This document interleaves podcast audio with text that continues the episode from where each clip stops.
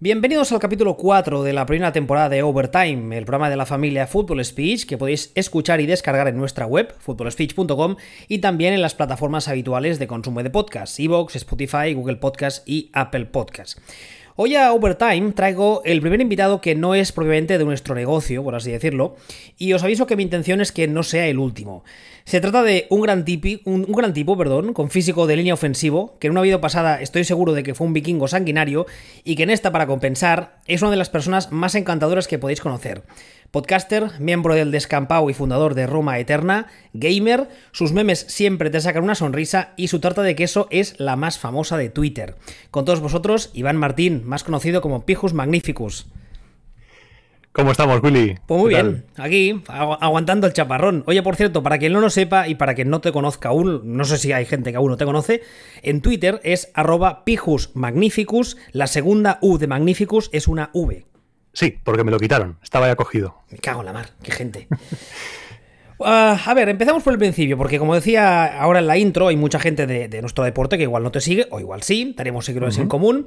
¿Quién es Pijus Magnificus? Pues Pijus Magnificus es eh, mi alter ego en Twitter, de, yo, con mi Iván Martín, y es un, un, loco, un loco de la historia, un loco de, los memes, con un sentido del humor bastante afilado, y con también crítica política. En mi cuenta también hay un poquito de crítica política, y desde 2017 me picó el bicho de los, de los podcasts. Entré en el descampado, colaborando con Sergio Mena, y empecé haciendo podcast sobre videojuegos, hablamos de Assassin's Creed y de ahí me fui enfocando al tema de la historia, que es lo que más me toca por formación. Así que poco a poco pasaron los años y a base de colaboraciones hicimos un programa sobre piratas, otro sobre gladiadores, hablamos también de los vikingos durante nueve programas. Me, me sugirió Sergio que qué tal si probaba yo por mi cuenta y ahí empecé. Empecé hace cinco meses, cuatro o cinco meses, el podcast Roma Eterna y ahí estamos, que este sábado sacamos nuevo programa. el programa número 12. 12 ya. Además, es, un programa que me consta que ha tenido muy buena acogida. Hay mucha gente que ya te seguía en el descampado. Como tú decías ahora, es un programa que toca muchos temas diferentes, que yo creo que un poco es la gracia. Y, y hay mucha gente que te conoció a través de él y se ha sorprendido porque, bueno, de hecho, eh, tú eres una, mm, como decías, aparte de aficionado a la historia, lo que es la, antigua Roma, a ti siempre te ha gustado muchísimo, ¿verdad? Sí, siempre, me ha gustado muchísimo la antigua Roma, pero desde una perspectiva diferente a lo que se suele ver en el modo comercial. La gente tiende a pensar en Roma como lo que nos cuentan las películas. Y hay mucho más allá y hay mucho que desmitificar de la antigua Roma. Y mi objetivo en este podcast, en el podcast de Roma Eterna, es hacer una gran enciclopedia desde el inicio hasta el final, contando todo lo que muchas veces nos han contado al revés, nos han engañado, nos han ocultado o no se ha investigado lo suficiente. Cosas como, por ejemplo, que Nerón no quemó Roma, que la mujer de Augusto Livia no se cargó a toda su familia y cosas así. ¿A César lo mató Bruto o tampoco? A César lo mataron entre todos y él solo se murió, como dice el, dicho. él sí que estaba entre los, entre los conjurados, pero sí que es cierto que Julio César nunca dijo lo de et tu brute filimé, lo de tu brute Tú también, hijo mío, ¿no? Exacto, eso no lo dijo, murió en silencio. Qué jodido, pues ya podría haber dicho algo, ¿no? Ya le vale. Pues sí, pero que estaba demasiado ocupado recibiendo puñaladas. No sé si fueron, te digo de memoria, 40 o por ahí, se llevó 30 y algo. Querían asegurarse de que lo mataban bien, ¿no? no vaya a ser que se levante. sí, sí. pues esto mismo, con un poco de sentido del humor, es mi objetivo en el podcast. Enseñar historia, mostrar la historia con humor y, sin ese olor a cerrado que muchas veces tiene la historia. Y que repela a la gente. Sí, es que eso te voy a decir. A mí, a mí también me pasó. Por ejemplo, a mí hay épocas de, historia concretas que, que, me gustan mucho, pero en el colegio la historia me daba repelús por la forma en la que tenían de enseñar. Y recuerdo que en el instituto tenía un. Tuve un profesor incluso me acuerdo del nombre y creo que eso nos ha pasado a todos, voy a acordar hasta el día de que me muera, que fue el primero que daba las clases con mucho sentido del humor y, empezó, o sea, consiguió que empezara a ver la historia con otros ojos. Y luego ya cuando terminé mi, etapa escolar, eh, mi formación eh, universitaria no tenía nada que ver con la historia, pero por mi cuenta eh, investigué y he leído, porque es una, es, una, mm, es una materia muy interesante y aparte que, como bien se dice siempre, hay que conocer de dónde venimos para no repetir los errores del pasado, ¿no? Exacto, en el fondo la historia es conocernos a nosotros mismos, a nuestros antepasados. O sea, tú, tu Willy de hace dos mil años y mi Iván de hace dos mil años posiblemente estén en medio del campo hablando de estas cosas, pero de su tiempo. O sea, somos iguales, pero con otras ropas, otra mentalidad, otras aficiones, pero en el fondo somos iguales. Tenemos los mismos miedos, los mismos anhelos, sueños. Solo queremos ser felices. Siempre. Y, no morirnos de COVID y esas cosas. Exacto. estaría que vaya año. Sí, vaya año, sí, la verdad es que sí. Entonces, e, es curioso lo que dices ahora de la historia, porque eh, yo en, mi faceta de, dentro del fútbol americano también es algo que muchas veces eh, hablamos de ello, ¿no? Que hay que. Eh, muchas veces hay, una, una, expresión que yo uso mucho, especialmente en Twitter, que es: Esta película ya la he visto. Cuando veo un jugador que destaca, o veo un escenario concreto, o un equipo que está haciendo mal las cosas, un entrenador, lo que sea muchas veces tengo la sensación, como decía ahora, que esta película ya la he visto. Son escenarios que al final se repiten más o menos de forma cíclica. Y eso, eh, eso es curioso porque pasan todas las facetas de la vida, ya sea el deporte, ya sea como contabas ahora tú con la historia más eh, pura y dura, ¿no? Y es muy curioso, me hace mucha gracia. aparte de eso, Aparte de eso, eh, hoy habíamos pensado con Iván hacer un poco un one-on-one del fútbol americano. Ah, tú me sigues en la cuenta de Willy Bistuer. imagino que la gran mayoría de tweets no debes. Eh, no, sé si decir no debes entenderlos, pero claro, hay mucha cosa que se te escapa porque tú eh, el fútbol americano no lo sigues de forma habitual, ¿verdad? No, no lo sigo, pero sí que tengo una relación de, amor en la distancia con el fútbol americano porque yo era aficionado a, a los Barcelona Dragons. Yo lo veía cuando era pequeño, allá en los 90. Y, por ejemplo, la serie esta documental de All or Nothing, Sí. Me flipó. Que además la estuvimos comentando, creo recordar por sí, sí, sí, Me flipó todo lo que todo lo que había en torno al fútbol americano, a la NFL. Era maravilloso. Pero claro, hay cosas que se me escapan y que nunca he llegado a, a profundizar como para entenderlas. Claro, entonces es, un poco esa idea, intentando que, bueno, primero ayudarte a ti a entenderlas y luego intentando a la gente que nos escuche, eh, pues eso, intentar ni que sea acercarse a este deporte eh, sin muchos tópicos, que vean que tiene muchas cosas bonitas, otras no tanto, como todos los deportes del mundo, y, pues a ver qué sale, ¿no? Sí. A ver, ¿qué te parece si empezamos? ¿estás preparado? Estoy aquí sentado en la silla agarrado. a ver, vamos a empezar. Eh, una cosa que se dice mucho o que se pregunta muy a menudo es, ¿el fútbol y el rugby si están relacionados? yo suelo decir que el rugby es el abuelo del fútbol, más o menos. Y aquí viene la primera anécdota del día. Resulta que hay un señor que en la historia de nuestro deporte es, eh, es vital, que se llamaba Walter Camp, que cuando tenía ah, un año, este señor nació, eh, nació en 1859, o sea, en 1860, ah, había una cosa que se jugaba en, en, aquel entonces que no era ni fútbol americano de ahora ni era rugby, era una especie de mezcla, que lo llamaban mob fútbol. Mob, la palabra mob significa ah, ah, tumulto, podríamos decir. O sea, os podéis imaginar cómo era la cosa. Era una locura. Exactamente. O sea, imagínate si era una locura que las reglas decían que el número de jugadores era mm, unlimited, o sea, sin tener en cuenta cuántos había por equipo. Aquí podía jugar quien le daba la gana. Y algunas de las reglas eh, que permitían, eh, o sea, algunas de las cosas que permitían las reglas hacer para detener al rival era asesinato como ah. una forma legal dentro del juego de parar al rival. O sea, podías asesinarle. podías matarlo para, para que no marcara, para que no. Sí, sí, esto no es una metáfora. Podías matarlo. Tal cual es una influencia vikinga esto. Totalmente, totalmente, ¿eh? sí, sí. Entonces, eh, este señor eh, se hace mayor, ¿vale? Ese deporte hubo un momento determinado en el que casi se prohíbe, porque incluso tengo entendido que puso mano el presidente de Estados Unidos de la, del momento, que no recuerdo cuál era, y les dijo a, los, a las universidades que empezaban a jugarlo que, que, que da fe, ¿no? Que esto no puede ser, no puede seguir así y que mm. tenían que poner algunas reglas y que evidentemente eso de permitir asesinar al rival, hombre, estaba feo. Claro, es un poco loco. Bueno, aún se sigue haciendo esto. Yo he visto partidos así de fútbol, fútbol el, del de los pies, en parques del barrio. Parques de mi barrio, ahí se juega al mob fútbol, seguro. y ahí no hay, no hay reglas ni hay ahí nada. No hay reglas. Ahí a navaja, te la juegas. Como marques gol, te vas a enterar. Entonces, eh, del 1888 a 1892, este señor eh, um, tuvo un cargo de uh, head coach, evidentemente sin paga, en la Universidad de Yale. Y este señor resulta que venía de un negocio familiar de hacer relojes y él era ingeniero. Y entonces cogió su punto de vista friki de ingeniero, friki dicho con todo el respeto del mundo, y lo ah, aplicó al fútbol americano y, por ejemplo, es el primero que ah, especificó roles dentro del campo y dijo, tú vas a ser un quarterback, eh, vamos a hacer las jugadas más o menos así, vamos a llamar las jugadas de esta forma, etcétera. Eso estamos hablando del año 1892, eh, que es el año en el que él deja la Universidad de Yale. Y para que nos hagamos una idea, en 1906 se legaliza el pase adelantado. Hasta esa fecha, los pases solo podían ser hacia atrás, como en el rugby. Cualquiera que haya visto el rugby sabe que el pase puede ser siempre hacia atrás, pero nunca hacia adelante. En nuestro deporte sí que se puede hacer el pase hacia, adelante, pero solamente a partir de 1906. Y el balón se le da una forma más o menos parecida a la que tiene ahora en 1935, que esto ya sabrás tú que en términos históricos es hace dos telediarios. Sí, es hace nada, realmente. Sí, sí, hasta... Porque Dime, dime. Porque el balón este, ¿por qué? El balón este, originalmente, cuando se jugaba al mob fútbol este, era un balón casi casi como el de, como el de soccer, como el de fútbol europeo. Era redondo.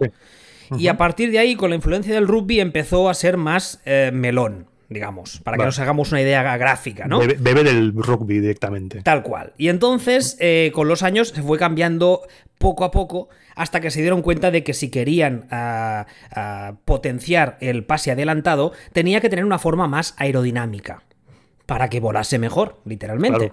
Entonces se va cambiando con los años y en 1935 se establece lo que podríamos llamar el antepasado del balón actual que es mucho más, eh, mucho más eh, chato por los lados, por así decirlo, mucho más eh, plano, digamos, más estilizado, más alargado y con las puntas como las que tiene ahora, más o menos, en vez de las puntas redondas. Y entonces eso es en 1935.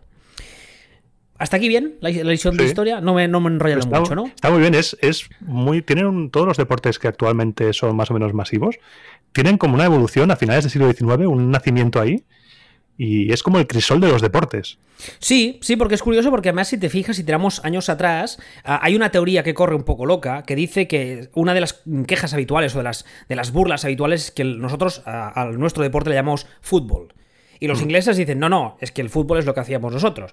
Pues hay una teoría, que no he comprado hasta qué punto es cierta, que dice que el fútbol americano desciende, como ahora veíamos, del rugby y otros deportes por el estilo, y que en la Edad Media, que es cuando empiezan a aparecer estos deportes, eh, la gente que no tenía dinero era la que eh, potenció estos deportes porque la gente que tenía pasta se dedicaba a hacer justas con caballo. Como la gente que no tenía dinero no podía hacer justas porque no podía pagarse un caballo y una armadura, empezaron a surgir toda esta serie de deportes que luego han ido ah, pues, ah, derivando en el fútbol, el balón mano, el, baloncesto, etcétera, ¿no? Y entonces, en esa época, eh, los deportes, o el primer deporte, se llama fútbol porque básicamente es acarrear algo, un balón muy primitivo, y llevarlo corriendo, eh, digamos, cargarlo corriendo. Pero es una teoría, no sé hasta qué punto es cierta, pero bueno, podría, podría ser.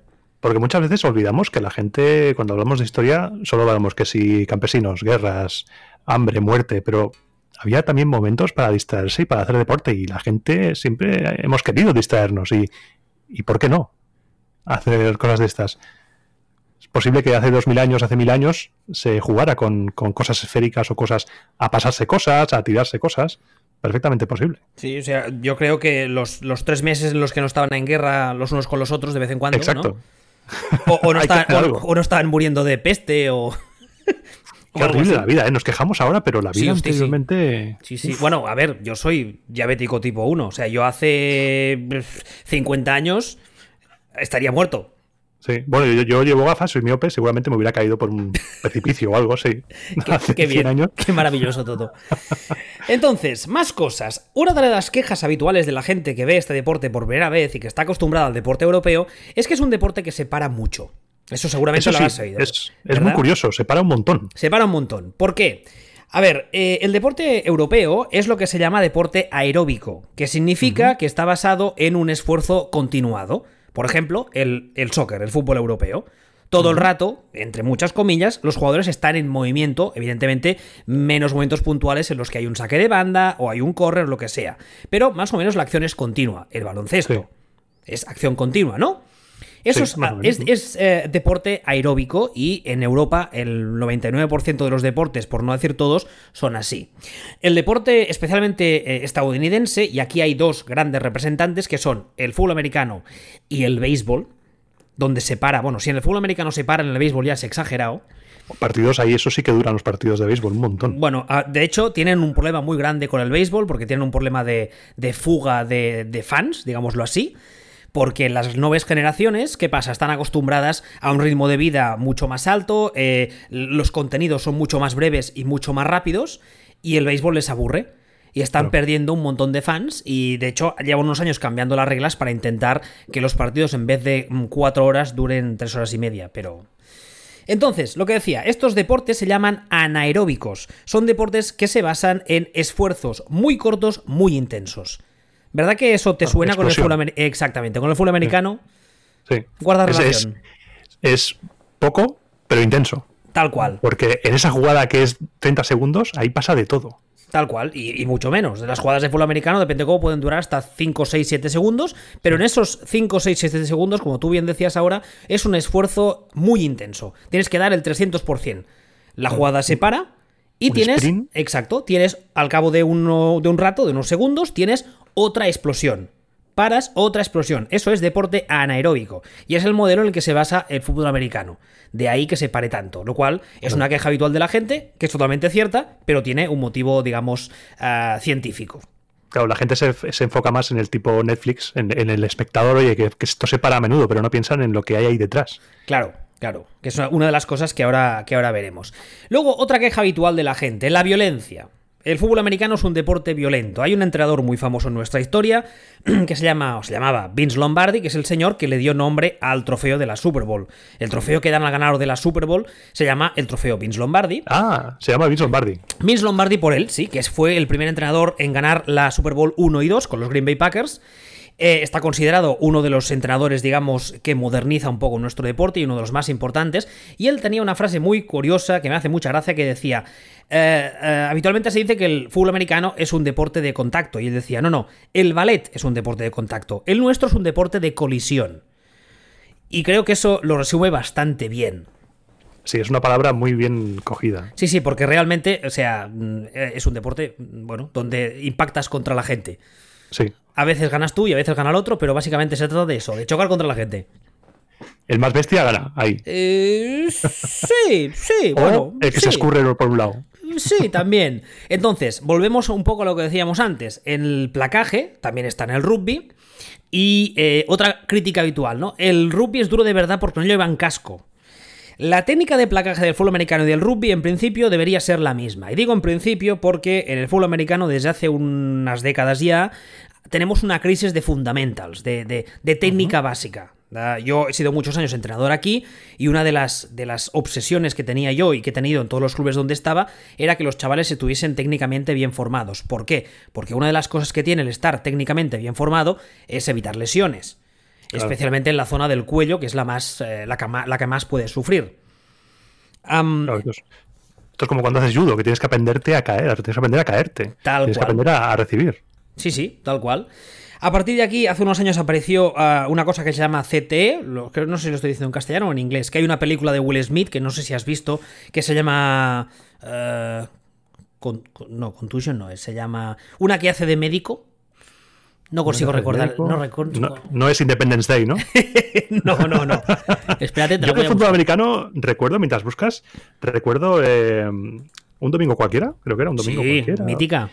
Que sale un ojo, que, que Sí. un ojo un jugador, perdona. Sí, sí, sí, sí. A ver, eh, la gracia de un domingo cualquiera es que cuando Oliver Stone quiso rodarla, llamó o contactó con la NFL. Y les dijo, oye, mira, quiero hacer una película y quiero que me deis acceso porque, porque bueno, porque quiero, eh, eso, hacer una película solo eh, americano. Y la liga le dijo, ah, mm, cuéntanos un poco más y déjanos ver eh, el guion y tal. Claro. Y cuando Oliver Stone les dijo, no, si es que lo- yo lo que quiero es mostrar todas las miserias del deporte, le dijeron, gracias a Dios, no vuelva. Ya le llamaremos. Exactamente, ya le llamaremos. Y entonces ahí fue eh, cuando Oliver Stone monta la, la película que si tú la ves y sabes un poco de fútbol americano te das cuenta de que no hay ningún nombre que sea real, todos los nombres de las franquicias son inventados y sí que es verdad que muchas de las cosas que muestra negativas pasan y han pasado, pero digamos que en algunas ocasiones se le da un poco la pinza, un poquito. Solo. Exagera, ¿no? Tira de invent sí, un para un ganar poquito, espectacularidad. Un poquito, sí. Y la escena del ojo, que es eh, míticamente recordada, es un poco como. Sí. Bueno. Pues mira, la película que te decía se llama en castellano La verdad duele, en inglés se llama Concussion. Si no lo habéis visto, os la recomiendo porque resulta que es una película basada en hechos reales de Will Smith interpreta a un doctor, eh, un doctor que creo que se formó eh, en Nigeria y vino a Estados Unidos, fue, vamos, a, Estados Unidos. Y resulta que cuando empieza la película, está basada además en un libro que se publicó, cuando empieza la película, este señor está haciendo la autopsia, le traen una- un cerebro para hacer una autopsia. Y el, eh, el doctor dice, este cerebro de este, de este anciano, no sé qué, tiene principio de Alzheimer, de demencia. Y la gente del- del- de, la, de la morgue, que es una morgue en Pittsburgh, le dice, "Mm, ¿qué estás diciendo? Este es Mike Webster. Este señor tiene ahora cincuenta y poquitos y es un histórico de los Pittsburgh, Steelers, ganó cuatro anillos. Es básicamente en, en Pittsburgh es como un dios. Y él dice, no, no, no, eso es imposible. Mirad el cerebro cuando lo corto. Este cerebro está hecho polvísimo. Este señor tiene noventa y pocos, eh, tiene demencia, tiene Alzheimer, es imposible. Y a partir de aquí, este doctor eh, demostró que eh, hay una cosa que se llama eh, CTE, que son las siglas de, eh, en castellano sería encefalopatía crónica traumática. Esto hace muchos años se conocía como demencia pugilística. A nadie se le escapa por qué. Porque cuando tú coges una cabeza y te dedicas durante muchos años a darle golpes, digamos Claro. que no es la mejor idea de todas. Lo que hace 40 años dirían quedarse tonto. Eh, tal cual. Y lo que hace 40 años en un eh, cuando le pasaba a un boxeador se aceptaba como, oye, gajes del oficio, pues le han dado Claro. mucho porque, ¿sabes? Es lo que hay. Entonces, este doctor demostró, llevó, eh, no sé si llevó, a- no, no llevó a, a- a juicio a la NFL, pero a partir de ahí la asociación de jugadores eh, generó mucho follón y la NFL tuvo que llegar a un final a un acuerdo multimillonario y tal, y cambiar varias cosas de sus reglas. A partir de ahí se demostró que esa enfermedad provoca una serie de síntomas muy amplios. Incluso cuando hace muchos años que ya no recibes esos golpes, tienes secuelas que van desde pues, Alzheimer, Parkinson, depresión, eh, comportamiento errático. Hay muchos exjugadores que han tenido problemas de alcoholismo, problemas de control de la ira, eh, bueno, un montón de cosas y eso viene producido por esa CTE. Eh, entonces, eh, dentro, dentro de este punto que hablamos ahora en el guion, ¿este es un deporte violento? Eh, sería absurdo Hombre, decir que no. No, claro, es un poco, un poco sí, pero no es violento de violencia gratuita, es violento No. por No. colisión. Sí, exacto. Si no lo haces bien, te puedes hacer, hacer daño. Eso está clarísimo. Mm. Y otra cosa que es muy importante y que creo que la, quiero que la gente que no está acostumbrada a este deporte tenga muy clara es que es un deporte que admite muchos perfiles físicos. Cuando he hecho la intro he dicho que tú tienes eh, eh, cuerpo de línea ofensivo. Porque los niños ofensivos son más o menos parecidos al físico que tú tienes. Tú eres un tío grandote y los niños ofensivos en la NFL son tíos muy grandes que están alrededor de los... Sí, son alrededor de los 2 metros, 2 metros 10, pesan entre 130 y 150 kilos, se mueven muy rápido para el tamaño que tienen. Y como curiosidad diré, que eso es mucha gente no lo sabe, suelen tener un IQ bastante por encima de la media. Porque son gente que tiene que procesar mucha información de forma muy rápida. Y no es raro en los equipos en NFL encontrar que de tu línea ofensiva tienes tres o cuatro tíos que además de ser superdotados, eh, tienen carreras de las de verdad. No de esas carreras en plan, ¿qué has estudiado tu niño? No, yo paisajismo. No, no. Con todo un saludo a los paisajistas. Sino, No son carreras con el objetivo de que sigas jugando al fútbol. no, no, ni mucho menos. verdad. Son carreras en plan eh, doctorados, eh, carreras técnicas, y eso es muy habitual. Bueno, eh, ¿te parece que pasemos al siguiente punto? ¿Alguna queja, alguna duda? Venga. ¿Alguna. De momento, todo muy bien, me está gustando mucho. De momento, Venga. bien. Estoy descubriendo cosillas interesantes. Vamos, Yo, pues. Eso sí, que se me ha olvidado, pido disculpas a la gente que esté escuchando y que sea muy fan de fútbol americano por mi falta de cultura de fútbol americano, pero es que soy un completo vaso vacío en No, este aspecto. Para, para eso estás aquí, de hecho, ¿no? Dispuesto a ser llenado, sí. Es que sepas que te estoy intentando captar, como si fuéramos. Nosotros somos un poco, somos un poco secta, no lo voy a negar, y captar al- para que te pases al lado oscuro. Y si lo consigo, en 3 a 5 años estarás renegando del soccer como si no hubiese mañana, te aviso. Buah. Ah, El- con, con la, con la All or Nothing del Dallas Cowboys, aluciné. ¿Sí o no? Si los Cardinals eran muy buena de la primera temporada, la de los Dallas, todo lo que hay alrededor de ese equipo es impresionante. Dal- Dallas es. Eh, Dallas es un mundo aparte. Dallas es un mundo aparte por muchas cosas, por muchos motivos. Para empezar, eh, Texas, eh, el fútbol americano en Texas es, es, casi casi está a la altura de Dios. O sea, tienen a Dios y no les. sí, sí, sí, no les puedes hacer. De hecho, hay una frase muy famosa que lo dice, ¿no? Que en Texas es una religión. No les puedes hacer elegir entre, entre Jesucristo y el fútbol, porque no sabrían qué elegir. Y luego está el hecho de que eh, históricamente son un equipo que durante muchos años ganó y mucho, se le apodó incluso el equipo de América. Y ahora mismo tienen un propietario que, Sillon Ball, que es con el que hago Back el Vacío, él siempre dice que es el Jesús Gil americano, para que tengas una idea. Es, como Jesús Gil, pero a lo bestia. O sea, los Dallas Cowboys son el patriotismo norteamericano llevado a la máxima potencia. Eh, también. Hecho, hecho fútbol. También. Son el patriotismo, son, son la excentricidad, son la atención mediática, son el follón. Eh, en Dallas todo se multiplica por 100. Y claro, el, estadio. Sí, el estadio. que tienen, las instalaciones, madre mía, qué escándalo. El estadio eh, es el ATN, ATT Stadium, lo digo bien, creo que sí. nosotros familiarmente lo conocemos como el Jerry Wall. Resulta que este señor, que es Jerry Jones, que es el propietario, propietario, ese es un concepto que para la gente que no siga el deporte americano le chocará. Los equipos son propiedad de. ¿Vale? son este franquicias, Son franquicias comerciales. Como quien pueda tener 10 tiendas de 10 McDonald's, pues hay gente que tiene equipos. Luego hablaremos del tema económico. Pues Jerry Jones es el propietario de los Dallas Cowboys.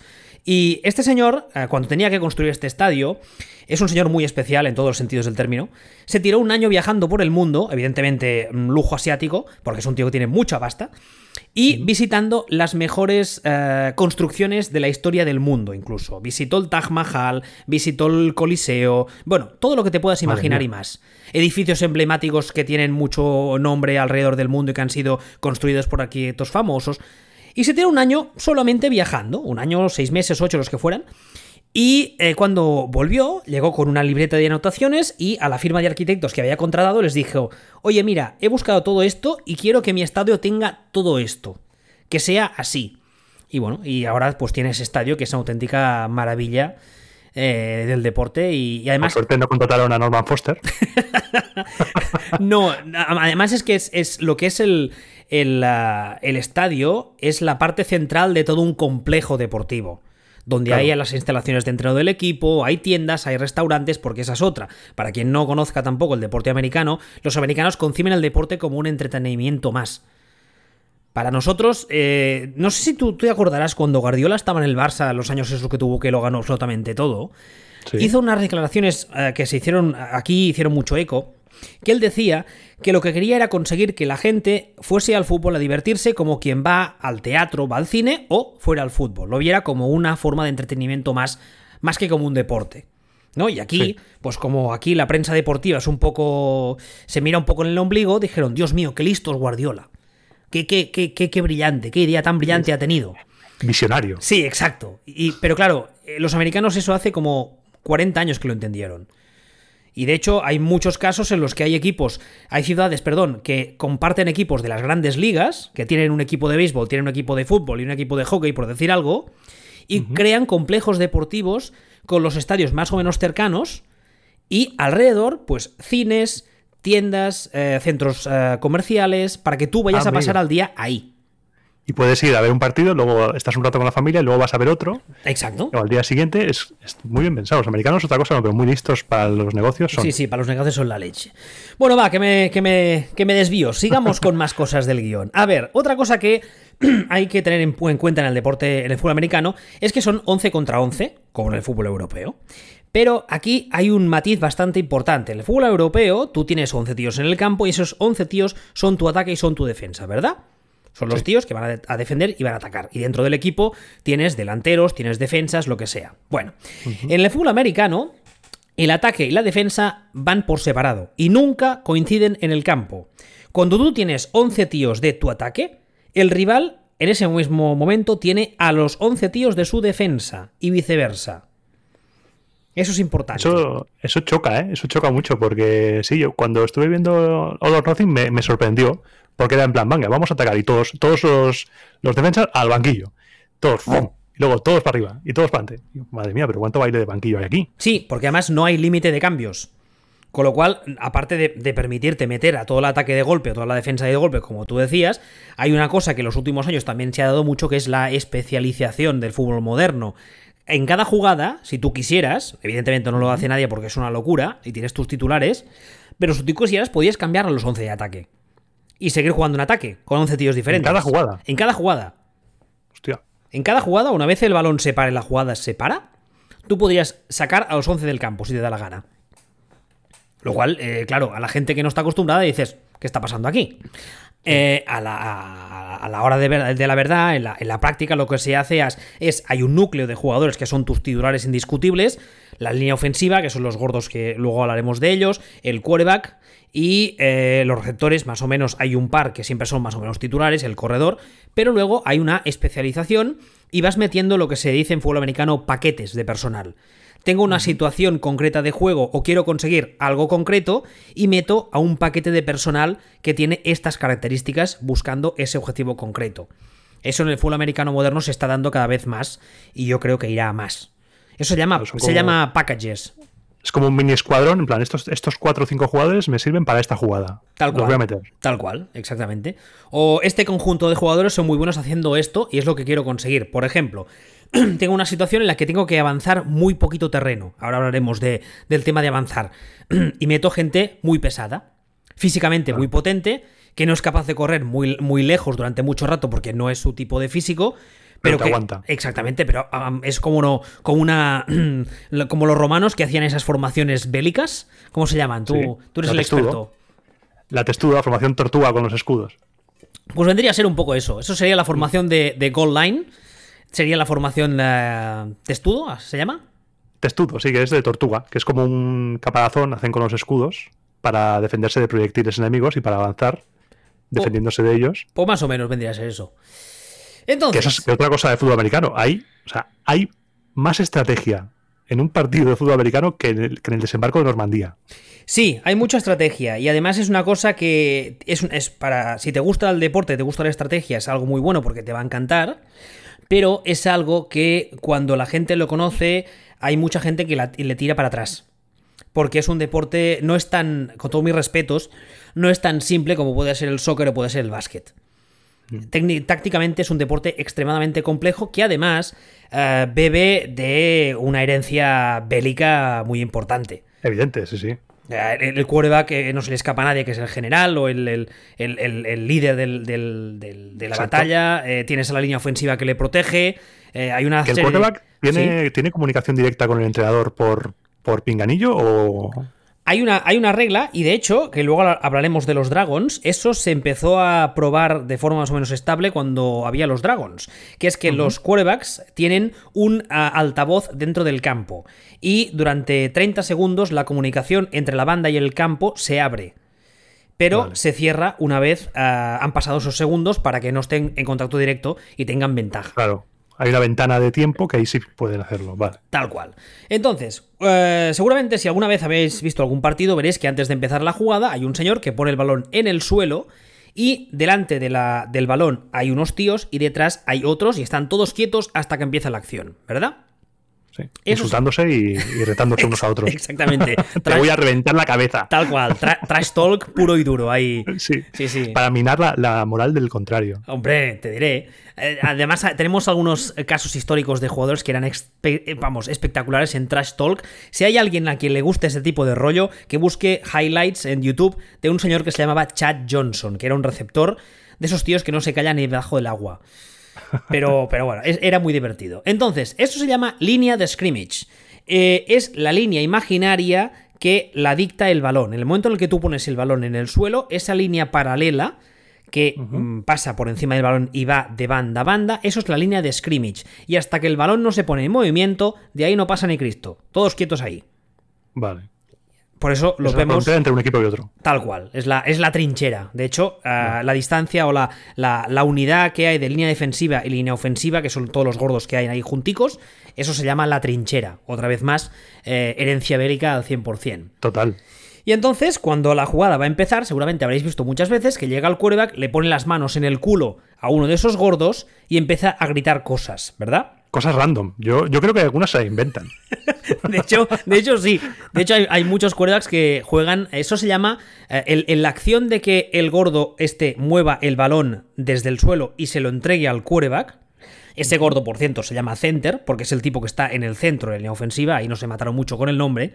Esa acción. se va a llevar toda la, toda la carga enemiga. Sí, y además es un tipo que es muy importante tener un buen center, porque es el que muchas veces hace de eh, traductor entre, primero, lo que ve delante en la defensa y el quarterback y el resto de línea ofensiva. La relación que se establece entre un center y su quarterback es muy importante. Porque hay una relación muy directa, evidentemente. eh, lo de meterle las manos en el culo a alguien une mucho, quieras que no. Sí, eso, eso te une. Claro, Hay un roce ahí. tal cual. El roce hace el cariño, ya lo dice el dicho. Exacto. Entonces, esa acción de iniciar el movimiento y de que el balón empiece la jugada y se ponga en movimiento se llama snap. Y lo que tú decías ahora de esto que se, los quarterbacks eh, chillan cosas random, que yo creo, Sí. estoy- vamos, yo he tenido quarterbacks y te puedo asegurar que sí, que chillan muchas veces cosas random, eso se llama cuenta de snap.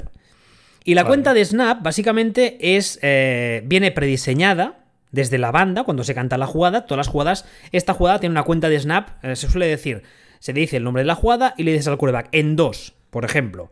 En dos significa hat hat y la das al segundo hat. O, por ejemplo, snap silencioso. Eso también se usa mucho. Cuando el quarterback pone las manos debajo del culo del center, le da una palmadita casi imperceptible, que eso la nota, nota él, y entonces inicia la jugada. Eso se hace para Sin intentar snap pillar ni nada. sin Sin nada. de snap. Exacto, esa sería un, un snap silencioso. O, por ejemplo, eh, muchas veces los quarterbacks gritan cosas para intentar que la defensa pique y se, mueve, se mueva antes de tiempo, que eso es una falta. Y eso es Claro, donde... yo entiendo que también se estudian las cuentas de Snap. de los Totalmente, enemigos, totalmente. de De hecho, rivales. una de las cosas que habitualmente se suele decir a los quarterbacks que llevan poco tiempo en la liga o que llegan a la liga de novatos es que no se acostumbren a usar siempre la misma cadencia. Claro. Eh, Blueberry, Blueberry. Eso, el mismo ritmo, las mismas palabras, que la cambien, porque si no les acabarán pillando el número. Claro, pues sabrán que si dicen eso, es esa jugada. Y con ese ritmo significa que viene el snap. Mm. Y te digo yo que, ah, aunque el tópico dice que en el fútbol americano los defensas especialmente son una banda de brutos sin cerebro, estudian muchas horas de tape, muchas horas de, de- de vídeos de, juego, de, de partidos, estudian muchísimo y vamos, mm, se aprenden hasta el más mínimo gesto, es algo bastante espectacular. Y eso sería el inicio de la jugada. Tienes Vale. la línea de scrimmage, tienes el balón en medio, todo el mundo quieto ahí, uno al lado de la trinchera, el otro al, otro- al otro lado. Se La inicia- tensión lloviendo. Tal cual, exacto. hay una, por cierto, hay otra película también muy buena. mm, No es tanto de fútbol americano, no se ve tanta acción, pero El último Boy Scout de Bruce Willis. La habrás visto, supongo. Sí, sí, cierto. Hostia, muy Y- mítica, ¿eh? Y por cierto, y por cierto, el propietario que sale ahí, que le llama Shelly, al final de la película, y dice, solo mis amigos me llaman Shelly, que es el típico magnate, eh, dicen las malas lenguas que está basado en Jerry Jones, en el que hablamos Amigo. antes de Dallas. Amigo. Sí, sí, sí. Pero bueno. Ah, entonces eso sería, digamos, ahí empieza el follón, ahí empieza la vida, es el caldo primigenio, el snap, ahí empiezan las tortas. Y entonces vienen ah, una cosa que también vuelve muy loca a la gente que no está acostumbrada a este deporte, que son los downs. Sí, Que- por favor. Porque estoy harto de escuchar primer down y primer down otra vez. Pero ¿cuántos downs hay ahí? Vale. ¿Cuántos primeros downs hay? Vale, la- los downs, que se podrían traducir directamente como oportunidades, para que la gente lo entienda, tú tienes cuatro downs para avanzar al menos 10 yardas. Y vamos a hacer una, una pequeña anotación. Una yarda O sea, como, Son- como unos strikes, ¿no? Como los tres strikes del, del béisbol. ¿Tienes Sí, oportunidades? Sí, una yarda son 0, cero, lo he buscado, 0,9144 metros. O sea, prácticamente sería un metro, para la gente se haga una idea. Tienes 4 downs para conseguir al menos 10 yardas. Si tú en tu primer down, en tu primera oportunidad, consigues hacer, por decir algo, 12 yardas, vuelve a ser el primer down. Se resetea la cuenta de cuatro. Exactamente. Si tú haces. 2 yardas, te quedarán 8 hasta el primer down y será segundo down. 20, 20 y pico años desde los partidos de los Dragons. Y ahora aquí se me ha desbloqueado el, el conocimiento. ¿Has visto? Ahora ya sabes lo que son los downs. Entonces, tú imagínate que estás en, como decía ahora, segunda y ocho.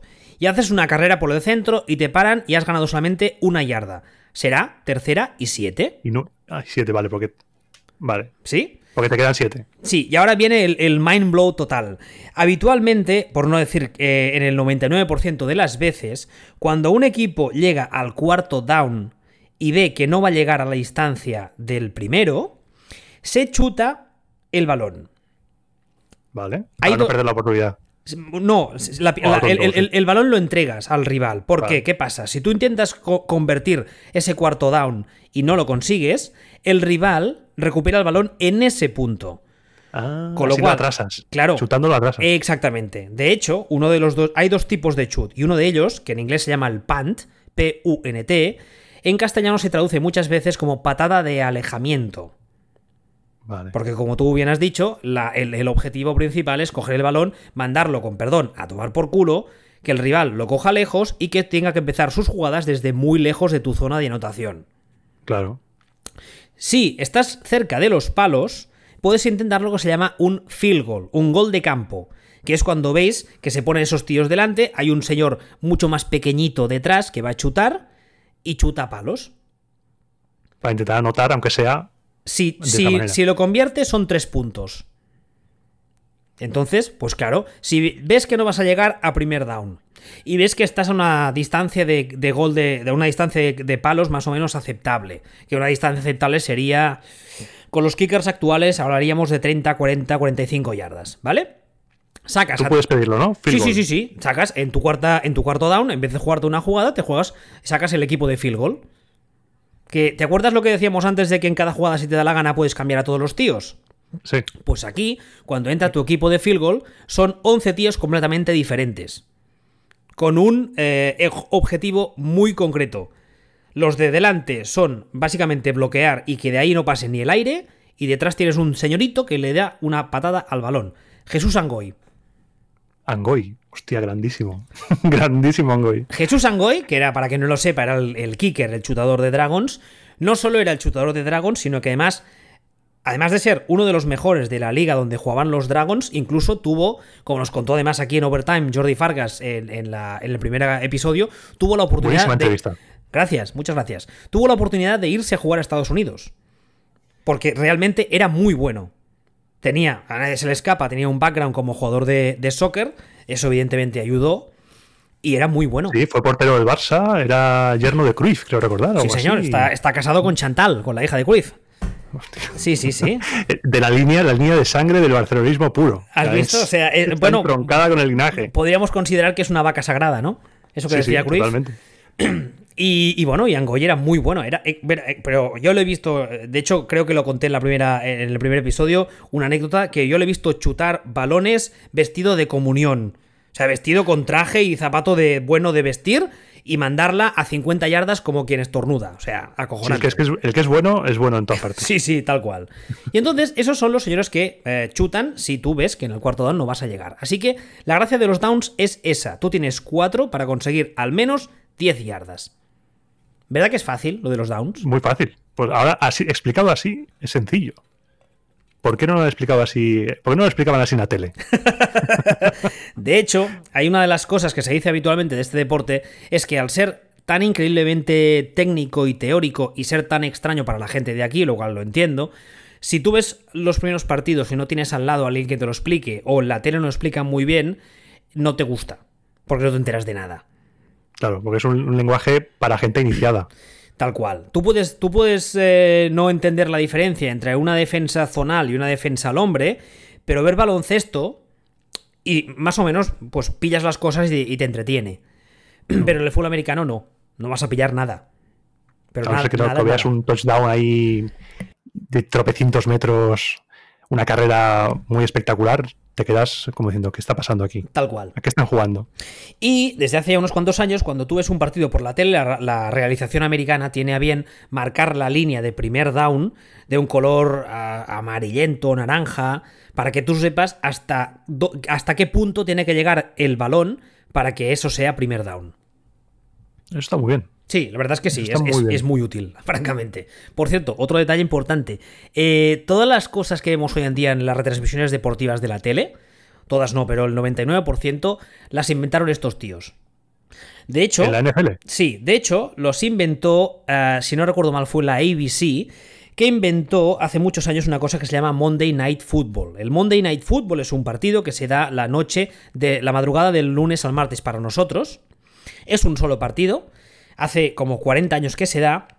Y ese partido, que en su día la ABC le rogó a la NFL que le dejase hacer ese partido y se lo dejaron como un favor, lo aprovechó en su día para ah, meter muchas, eh, muchas eh, eh, pruebas de cosas técnicas que no habían usado hasta ese momento. Cuando empezaron, por ejemplo, para que la gente se haga una idea, lo aprovecharon para practicar con la repetición automática a cámara lenta. ¿Verdad que es algo que hoy en día no, no concibes? No concibes Una, una, retransmisión deportiva sin, sin la repetición a cámara lenta. Claro. Pues la inventaron estos tíos. Qué bueno. los gráficos superpuestos, las líneas de down, etcétera, etcétera. Y la épica, la música de. Yo me acuerdo de la música de tenenen, tenenen, Exacto. Tenenen, la música. esta gente. Sigamos. A ver, eh, ya hemos reposado lo que son las downs. Ahora vamos a, repasar. Hay dos tipos de jugada en ataque: o pase o carrera. Como decía antes, eh, bebemos directamente del rugby, con lo cual la carrera no tiene mucho secreto. Le das el balón, lo que se dice, en mano a un corredor y es corre, Forest, corre, pa'lante y hasta donde llegues. y lo que salga. Exactamente, y lo que surja. ¿Vale? Dentro de eso hay muchos conceptos técnicos que podríamos explicar, pero no quiero liar a la gente. Básicamente, el corredor, que es así como se llama, en inglés se llama running back, uh, a nadie se le escapa que, como decía antes, por la especialización de este juego hay diferentes tipos, pero básicamente nos moveríamos, más o menos, dentro de un físico, mm, insisto, más o menos determinado. Es un señor eh, alrededor del metro 70, metro 80. Estoy, estoy generalizando mucho, ¿eh? eh unos 100, eh, 110 kilos, de los cuales mm, grasa debe tener como, no sé, un 20% se llega o un 10%. O sea, tíos muy cachas corren muy rápido y les dan tortas muy gordas. Básicamente. Tienen que, ser, tienen que saltar mucho, ser ágiles para intentar esquivar todo lo que se les venga. Y aguantar las piñas, porque a veces les dan unas tortas que da, que da gusto verlas. Y cuando hablamos de esos tíos que están delante, de esos gordos, en esas jugadas concretas, la misión de esos gordos es lo que se dice abrir puertas. Que básicamente es coger al señor que tienen posiblemente delante o al lado y decirle, mm, chato, si no te importa, muévete un poquito para allá, que tiene que pasar mi corredor. Básicamente sería eso. Eso sería hacerle hueco para, para, que salga corriendo. Tal cual, hacerle hueco. Hueco no, hueco.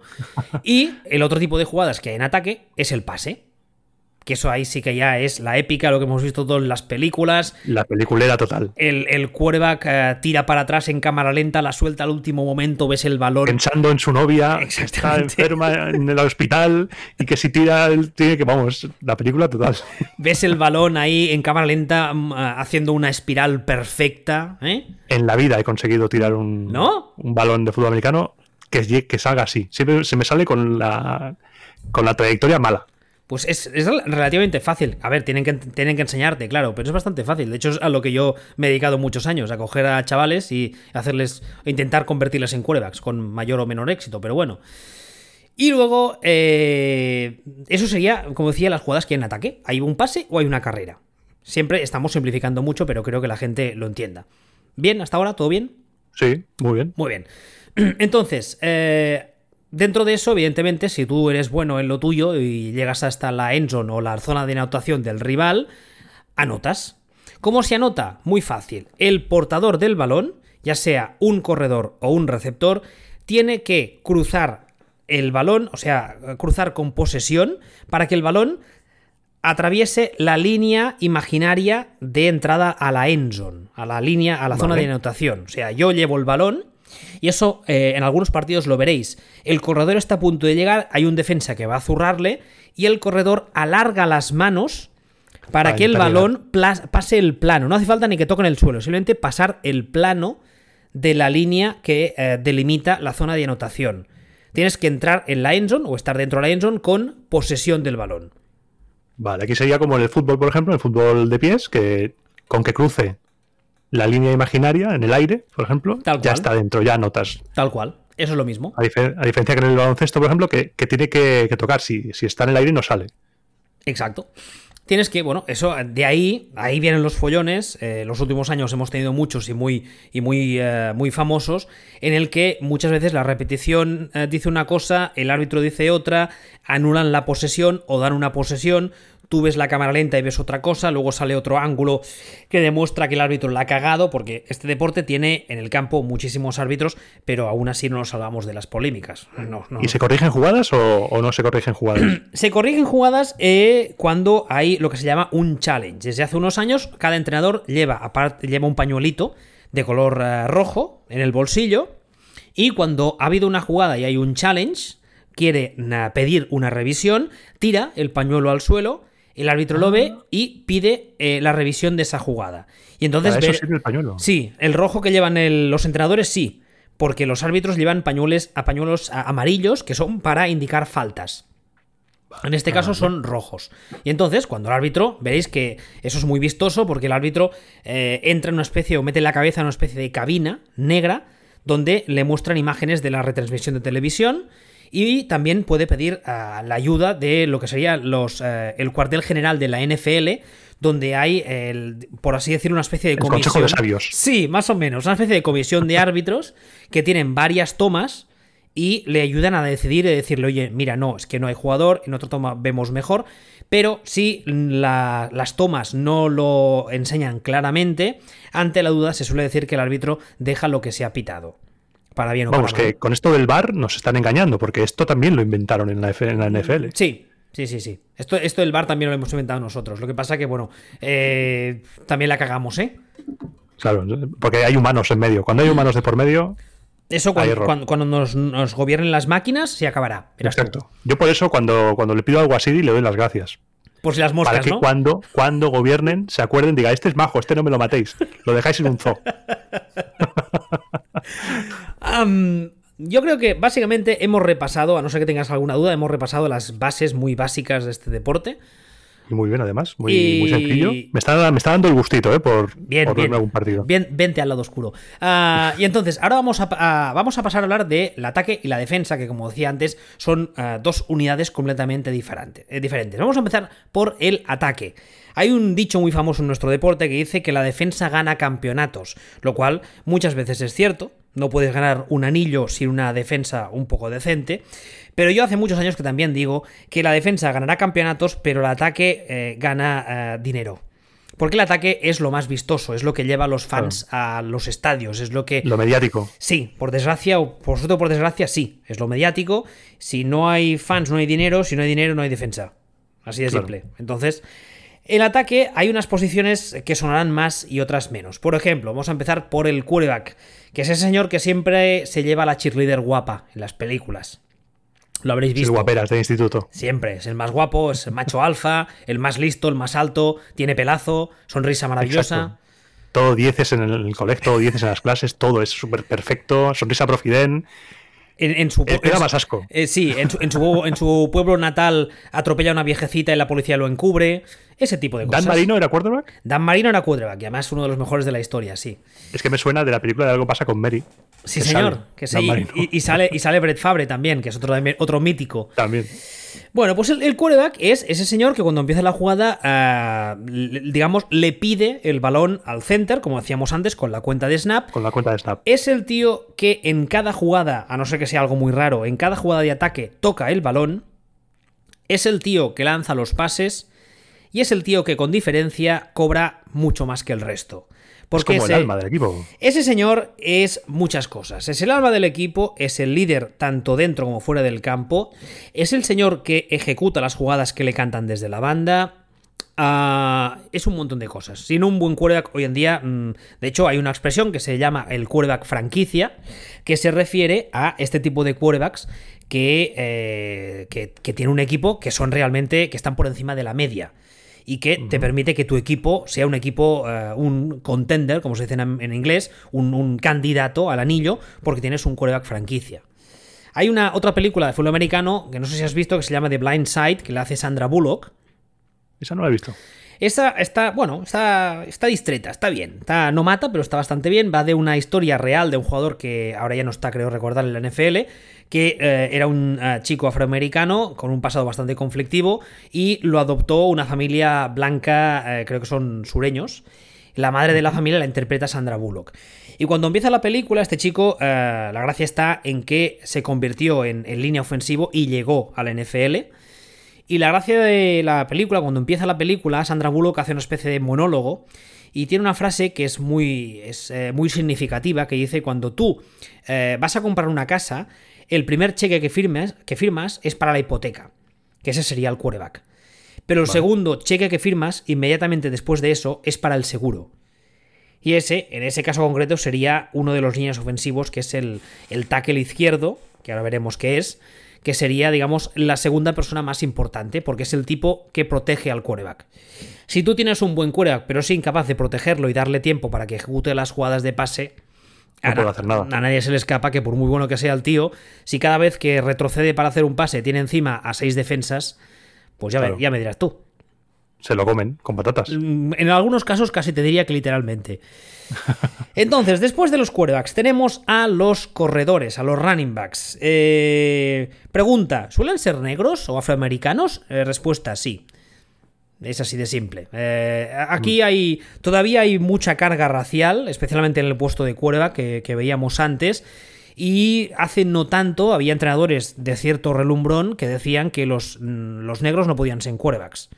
Porque no eran suficientemente inteligentes todo, todo muy todo muy bien, ¿no? Todo muy racial. Sí, sí, todo muy maga, ¿sabes? Sí, sí. De hecho, a uno de los eh, históricos de este deporte, que es un señor que se llamaba, se llama, aún está vivo, Warren Moon, fue un señor que intentó llegar a la NFL a finales, creo que fue muy finales de los 70, estamos hablando del 79 si no recuerdo mal, o sea, hace dos días, y pese a que venía de la universidad de romper un montón de récords, en la NFL le dijeron que no le querían para jugar de quarterback porque era negro. Básicamente, no con esas palabras, pero casi casi. Y este señor se tuvo que ir a Canadá, porque en Canadá también hay fútbol americano, a un nivel competitivo mucho más bajo. Pero se tuvo que ir a Canadá. En Canadá, eh, durante 4 o 5 años lo ganó absolutamente todo. Ganó su Super Bowl, la Super Bowl canadiense, que se llama la, la Grey Cup. Rompió todos los libros de récords y entonces tuvo que volver al NFL y decir: ¿Veis cómo sirvo? Y acabó jugando de cuerda que la NFL es que estamos América en, los, 50, 60 es muy duro, ¿eh? Sí, sí. Eh, eh, bueno, en este caso concreto estamos hablando de los 80, podríamos considerar. Ya 70, 80, sí, sí. Y bueno, todavía hay mucha gente que cree que los corredores tienen que ser eh, negros o afroamericanos y los quarterbacks blancos. Por suerte, cada vez es una tendencia va cambiando más la cosa, ¿no? Sí, más poquito a poco, pero va cambiando. Pero en la posición de, running back, de corredor, lo que se llama el, el running back puramente, el corredor de habilidad, se podría traducir siguen siendo, yo te diría que casi todos siguen siendo afroamericanos, pero bueno. Y es ese señor que, como decía antes, le dan el balón literalmente en mano y le dice, tú corre, corre para adelante, hasta donde llegues. Y bueno, a veces llegan muy lejos y a veces no tan lejos. A veces no. y a veces, se quedan por el camino. Y a veces se cruza un señor que dice, ven, ven, ven, bonito, ven. Un señor, un tanque, se cruza un tanque en su camino y, y lo aplasta. Ven, ven, toma, has faltado, aquí. Pero bueno, esos serían los corredores. Tenemos los quarterbacks y tenemos los corredores. Entonces, si el quarterback quiere pasarle el balón, puede pasárselo al corredor, podría ser un caso, pero habitualmente se la pasa a los receptores. Como su nombre indica, son señores que reciben, ¿verdad que es fácil? Sí. Y suelen ser en muchos casos señores negros y muy rápidos. Aquí sí que es verdad que desde hace ya unos cuantos años más hay receptores eh, blancos, no son todos afroamericanos. Pero yo te diría que la cosa está como todavía un 70-30. Eh, 70% afroamericanos, 30% blancos. O quizá un poquito menos, pero vamos. ¿Y estos, su misión es, o sea, por el nombre de receptores, su misión es finalizar la jugada? ¿No como los corredores que son correr simplemente para intentar avanzar? O... No, no, esto simplemente, eh, si la jugada es de pase, corren lo que se llama unas rutas que están prediseñadas por jugada, les dicen, tú tienes que hacer este caminito, marcado así, y tiene unos nombres, y si están desmarcados y el quarterback les, les, les lee, les ve, les lanzará el balón. Y su trabajo básicamente es recibir el balón y cogerlo a poder ser. Y, ya está. básicamente es eso. Si, la, jugada es de carrera, eh, la misión de un receptor es bloquear para su compañero. Eso es lo que dice la teoría. a la hora de la verdad, receptores que bloqueen hay muy pocos, porque los receptores suelen ser un poco divas. Em, no sé qué, no sé qué mm, paralelismo podría hacer con el mundo del fútbol para que. Bueno, el delantero centro, quizá. Sí, porque el receptor es el que luego se pega el bailoteo en la zona de anotación. La gran mayoría de veces sí. Sí, sí, sí. Claro, se lleva todas las fotos. Han ganado en, la última jugada, han ganado por, por el touchdown ahí que ha corrido, pues se lleva todos los focos y suele subirse el ego, como el jugador número 9, el, punta, el delantero centro en el fútbol. Tal cual. Y, como decíamos antes, esto va, todo ligado, eh, del mismo modo que si tú tienes un cuerva que quieres que tenga tiempo para pasar, tienes que poner delante gente que le proteja. Si tú tienes receptores que son, con todo mi respeto, son mancos y no cogen ni, el COVID, no, no, no, vas a ir lejos, no vas a conseguir nada. Con lo cual, la posición de receptor, al menos lo que se dice el receptor número uno, también es relativamente importante para el equipo. Claro. Tienes que tener una persona que pueda coger los pases del quarterback, porque si no, nada de nada. Y entonces, ahora llegamos a la madre del cordero, la línea ofensiva, los gordos que decía yo antes, esos tíos que están delante. Ah, son cinco, en la mayoría de ocasiones, y está formado por un center, que es el señor que está delante, tiene a cada lado un guardia, guardia derecho y guardia izquierdo, y a cada lado tiene lo que se llama un tackle, tackle derecho y tackle izquierdo. Esos cinco señores no son tan importantes como el quarterback, porque si tú tienes la mejor línea ofensiva del mundo, pero el quarterback también es manco, no vas a ir, no vas a hacer nada. Pero si tienes un buen quarterback, ya más te vale gastarte los dineros en una buena línea ofensiva. Es una unidad vital. Vital. porque imagínate, imagínate que en un escape de estos que no lo han protegido, lo lesionan. Hasta luego. Y de hecho, eso se da, por desgracia, mucho más a menudo de lo que la gente cree. Porque la misión de la defensa, aunque sobre el papel sea evitar jugadas, eh, digamos que sobre. En realidad, muchas veces eh, se suele usar la frase sacar del partido. No hace, falta, no hace falta matarlo, ni romper una pierna, pero si le puedes dar un par de viajes majos. Sí, que le dé un tirón o que le dé ahí una pequeña contusión, que no esté cómodo lanzando. Sí. Y, muchas veces tampoco no es ni eso, es meterse en su cabeza. De forma que eh, hay una expresión también que se usa que es que el quarterback vea fantasmas. Que no le estén llegando en una jugada concreta, pero como las cinco jugadas anteriores le has dado hasta en el DNI, el tío vaya. flashbacks de guerra ya. Tal cual, tal cual. PTSD, ¿no? Sí, sí. Estrés por traumático, tal cual. Se queda mirando al infinito. No, no, ¿cómo se que decía eh, Stallone? No me siento las piernas. Tal cual, tal cual, sí, sí. Vale, aquí voy a hacer un pequeño inciso. Aparte de todos los, nombres que he mencionado ahora, hay un señor que se llama el Tairen. Eso los mexicanos, que tienen mucha costumbre en traducir los nombres, lo llaman el ala cerrada. Es un señor que es una cosa muy rara. es una mezcla entre línea ofensiva y receptor. ¿Por qué? Porque en algunas jugadas sale a recibir, si la, la jugada está diseñada así, en otras se queda bloqueando y de tamaño podría ser un línea ofensivo pequeño o un receptor grandote. Vale. No es tan, no es tan fuerte como un línea ofensivo, ¿vale? Pero es más ah, físicamente potente que un receptor y no es tan lento como un línea ofensivo. Pero tampoco será tan rápido. Sí, es una mezcla, es una mezcla. Y de hecho, en el fútbol americano moderno está cogiendo mucha, mucha, mucha importancia. ¿Por qué? Porque es un señor que suele tener, como se dice, muy buenas manos, es muy bueno recibiendo, Suele, la mayoría de las veces, hacer rutas relativamente cortitas, se queda cerca del quarterback, con lo cual es un objetivo muy deseado por los quarterbacks. Y además es un tipo que si es ah, suficientemente atlético, lo puedes ir moviendo por el campo. No hace falta que lo dejes pegado a la línea ofensiva. Lo puedes abrir. Sí, sí, sí, sí. A mí la verdad es que es una, es una, es una posición que me tiene, me tiene enamorado y yo creo que en los próximos años va a ir todavía más.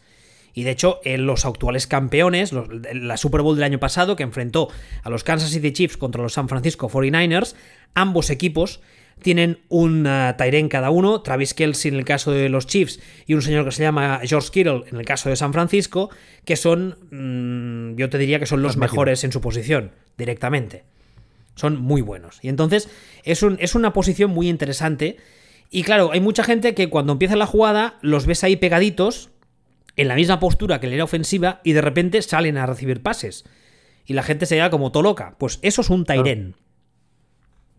Escrito. tienen que estar atentos, tienen que estar atentos a ver si ese va a salir o, qué va a hacer, porque puede sorprenderte por ahí. Claro, imagínate si eres defensa, mm, y tienes delante un jugador que atléticamente es capaz de correr y dejarte atrás, pero también te puede bloquear y en cada jugada no sabes qué va a hacer. Te vuelve un poco loco. Además, ¿cómo, le, cómo, cómo, cómo le, cómo, le, ¿cómo le marcas? ¿Cómo le cubres? Tienes que leer muy bien el partido para saber para dónde van a venir. Y ahí está la gracia.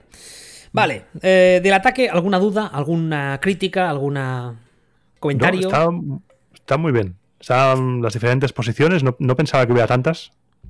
De hecho, lo he simplificado mucho intentando. Mi, objetivo de hoy es que, aparte de llevarte a ti al lado oscuro, es que la gente que nos escuche y que no haya visto nunca un partido se anime. Entonces estoy intentando simplificarlo todo al máximo. Dentro del espero ataque. que esto sea un viaje para los demás también, para quien esté escuchando y eso quiera espero, meterse. Eso espero, ya, ya te digo, todos al lado oscuro. Soy como, soy como Palpatine ahora mismo. Eh, tú eres Darth Vader, entonces. Ahí está. Y, entonces, eh, en el fútbol americano moderno, cada vez más hay uh, mucha especialización. Y dentro de cada posición hay, digamos, uh, tipos, por así decirlo, de jugadores. Dentro de los corredores hay diversos tipos. Porque hay, hay gente, hay jugadores que saben hacer unas cosas mejor que otros. Dentro de los receptores vale. hay diferentes morfotipos físicos. Los hay más altos, los hay más bajitos, más rápidos y también hacen cosas distintas. Pero no he querido entrar ahí jugadas. porque es, ya, es, ya es más complejo y esto sería para. Si lo que estamos haciendo hoy es 101, eso sería 102. Y no creo que vaya. Sí, eso ya la siguiente clase. Exactamente. Vamos a pasar a la defensa. La defensa son Vamos los señores que están delante del ataque. Como decíamos antes, son 11 tíos que no tienen nada que ver con el ataque de su mismo equipo ha salido todo el ataque de su equipo y ha entrado toda la defensa. Y se divide en tres grandes bloques. Antes de decir eso, decir que tanto en ataque como en defensa hay muchas formaciones. Tú puedes poner la gente más o menos, entre muchas comillas, como te dé la gana. En defensa, todavía a día de hoy, hay dos grandes formaciones básicas sobre las que se hacen muchas variaciones, que son la 4-3 y la 3-4. ¿Qué significa eso? Significa 4-3, cuatro tíos en la línea y tres tíos detrás. 3-4, tres tíos en la línea, cuatro tíos detrás. ¿Vale? Vale. ¿Quiénes son esos tíos? Primero tenemos la línea defensiva. La línea defensiva son eh, gordos, entre comillas, como lo, la línea ofensiva. Si son perros del infierno, o sea, van ahí a, a, matar. Tal cual. Si la misión de la línea ofensiva es evitar que rompan al quarterback y abrir huecos, la misión de la línea defensiva es eh, el caos. O sea, destruir. Cuchillo entre los dientes y a saco. Tal cual. Y aquí sí que hay una puntualización que creo que es importante hacer. En las líneas defensivas más clásicas se dividían, cuando era una 4-3, en dos tíos en el centro que eran como armarios roperos, o sea, granito, armado ahí, quieto, uh -huh. cemento, y en los extremos dos tíos llamados defense defense que eran un poquito más ágiles que los del centro. Vale. Vale, eso sería la línea defensiva. ¿Quiénes hay detrás? ¿Has visto equipo La Fuerza? Eh, no. ¿No has visto equipo La Fuerza? ¿No has visto a Pasitos no. Falco? ¿Kino no. Reeves haciendo de quarterback? No. Madre mía. Bueno, pues. Me estoy apuntando todo esto, ¿eh? Los apunta, deberes, tengo deberes. Apunta deberes. Quien haya visto Equipo La Fuerza sabrá que en Equipo La Fuerza sale John Favreau, director de Iron Man, cuando todavía interpretaba y todavía estaba delgado, por cierto. En esa película interpreta a un señor que juega de una posición llamada linebacker. En una defensa normal, si cogemos la 4-3, que es la más habitual, hay tres linebackers, son los que van detrás, inmediatamente detrás de la línea defensiva. Esos linebackers, uh, el tópico dice que son uh, monstruos del infierno sedientos de sangre. Lo que pasa que eh, tiene una parte de verdad, pero al mismo tiempo son tíos muy inteligentes, porque habitualmente el que está en medio de esos linebackers, que se llama Mike, por ser el middle, medio, ¿vale? Vale. Eh, es el capitán muchas veces de la defensa y es el tío que lleva en el casco el altavoz para que al mismo tiempo que al quarterback rival le cantan jugadas de ataque, a él le cantan jugadas defensivas. Estupendo. Es el tipo que organiza la defensa, suele ser el líder, tanto dentro como fuera del campo. Y uh, básicamente eh, es un señor, no te diré que es el que cobra más de la defensa, pero es, tiene una importancia bastante capdal en lo que sería uh, el desempeño de la defensa, porque ordena y además sienta un poco el tono, digamos.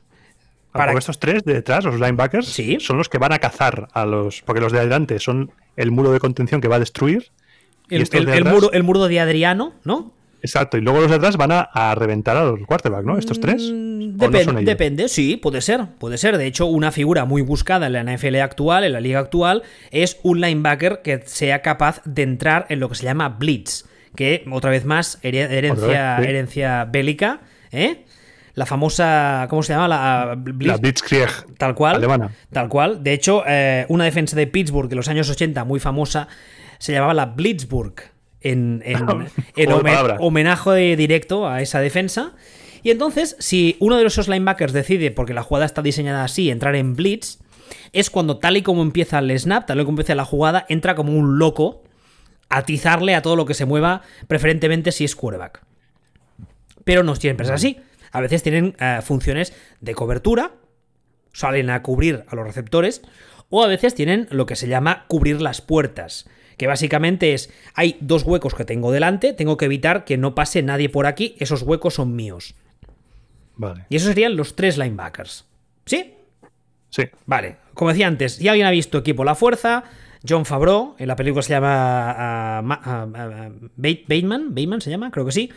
Ese es el prototipo de linebacker llegado un poco, lle- lle- llevado a, a la caricatura máxima, porque no todos los linebackers son así, aunque todavía hay muchos que sí, que están zumbados completamente, pero bueno. Ah, después, ¿quiénes están detrás? Nos quedan, ah, como decía antes, en el fútbol son 11 tíos, tenemos los 4 delante, los 3 de detrás, nos quedan 4 tíos. Esos 4 tíos es lo que se llama la secundaria, que son, yo lo he titulado en el guion como los canijos con mala leche.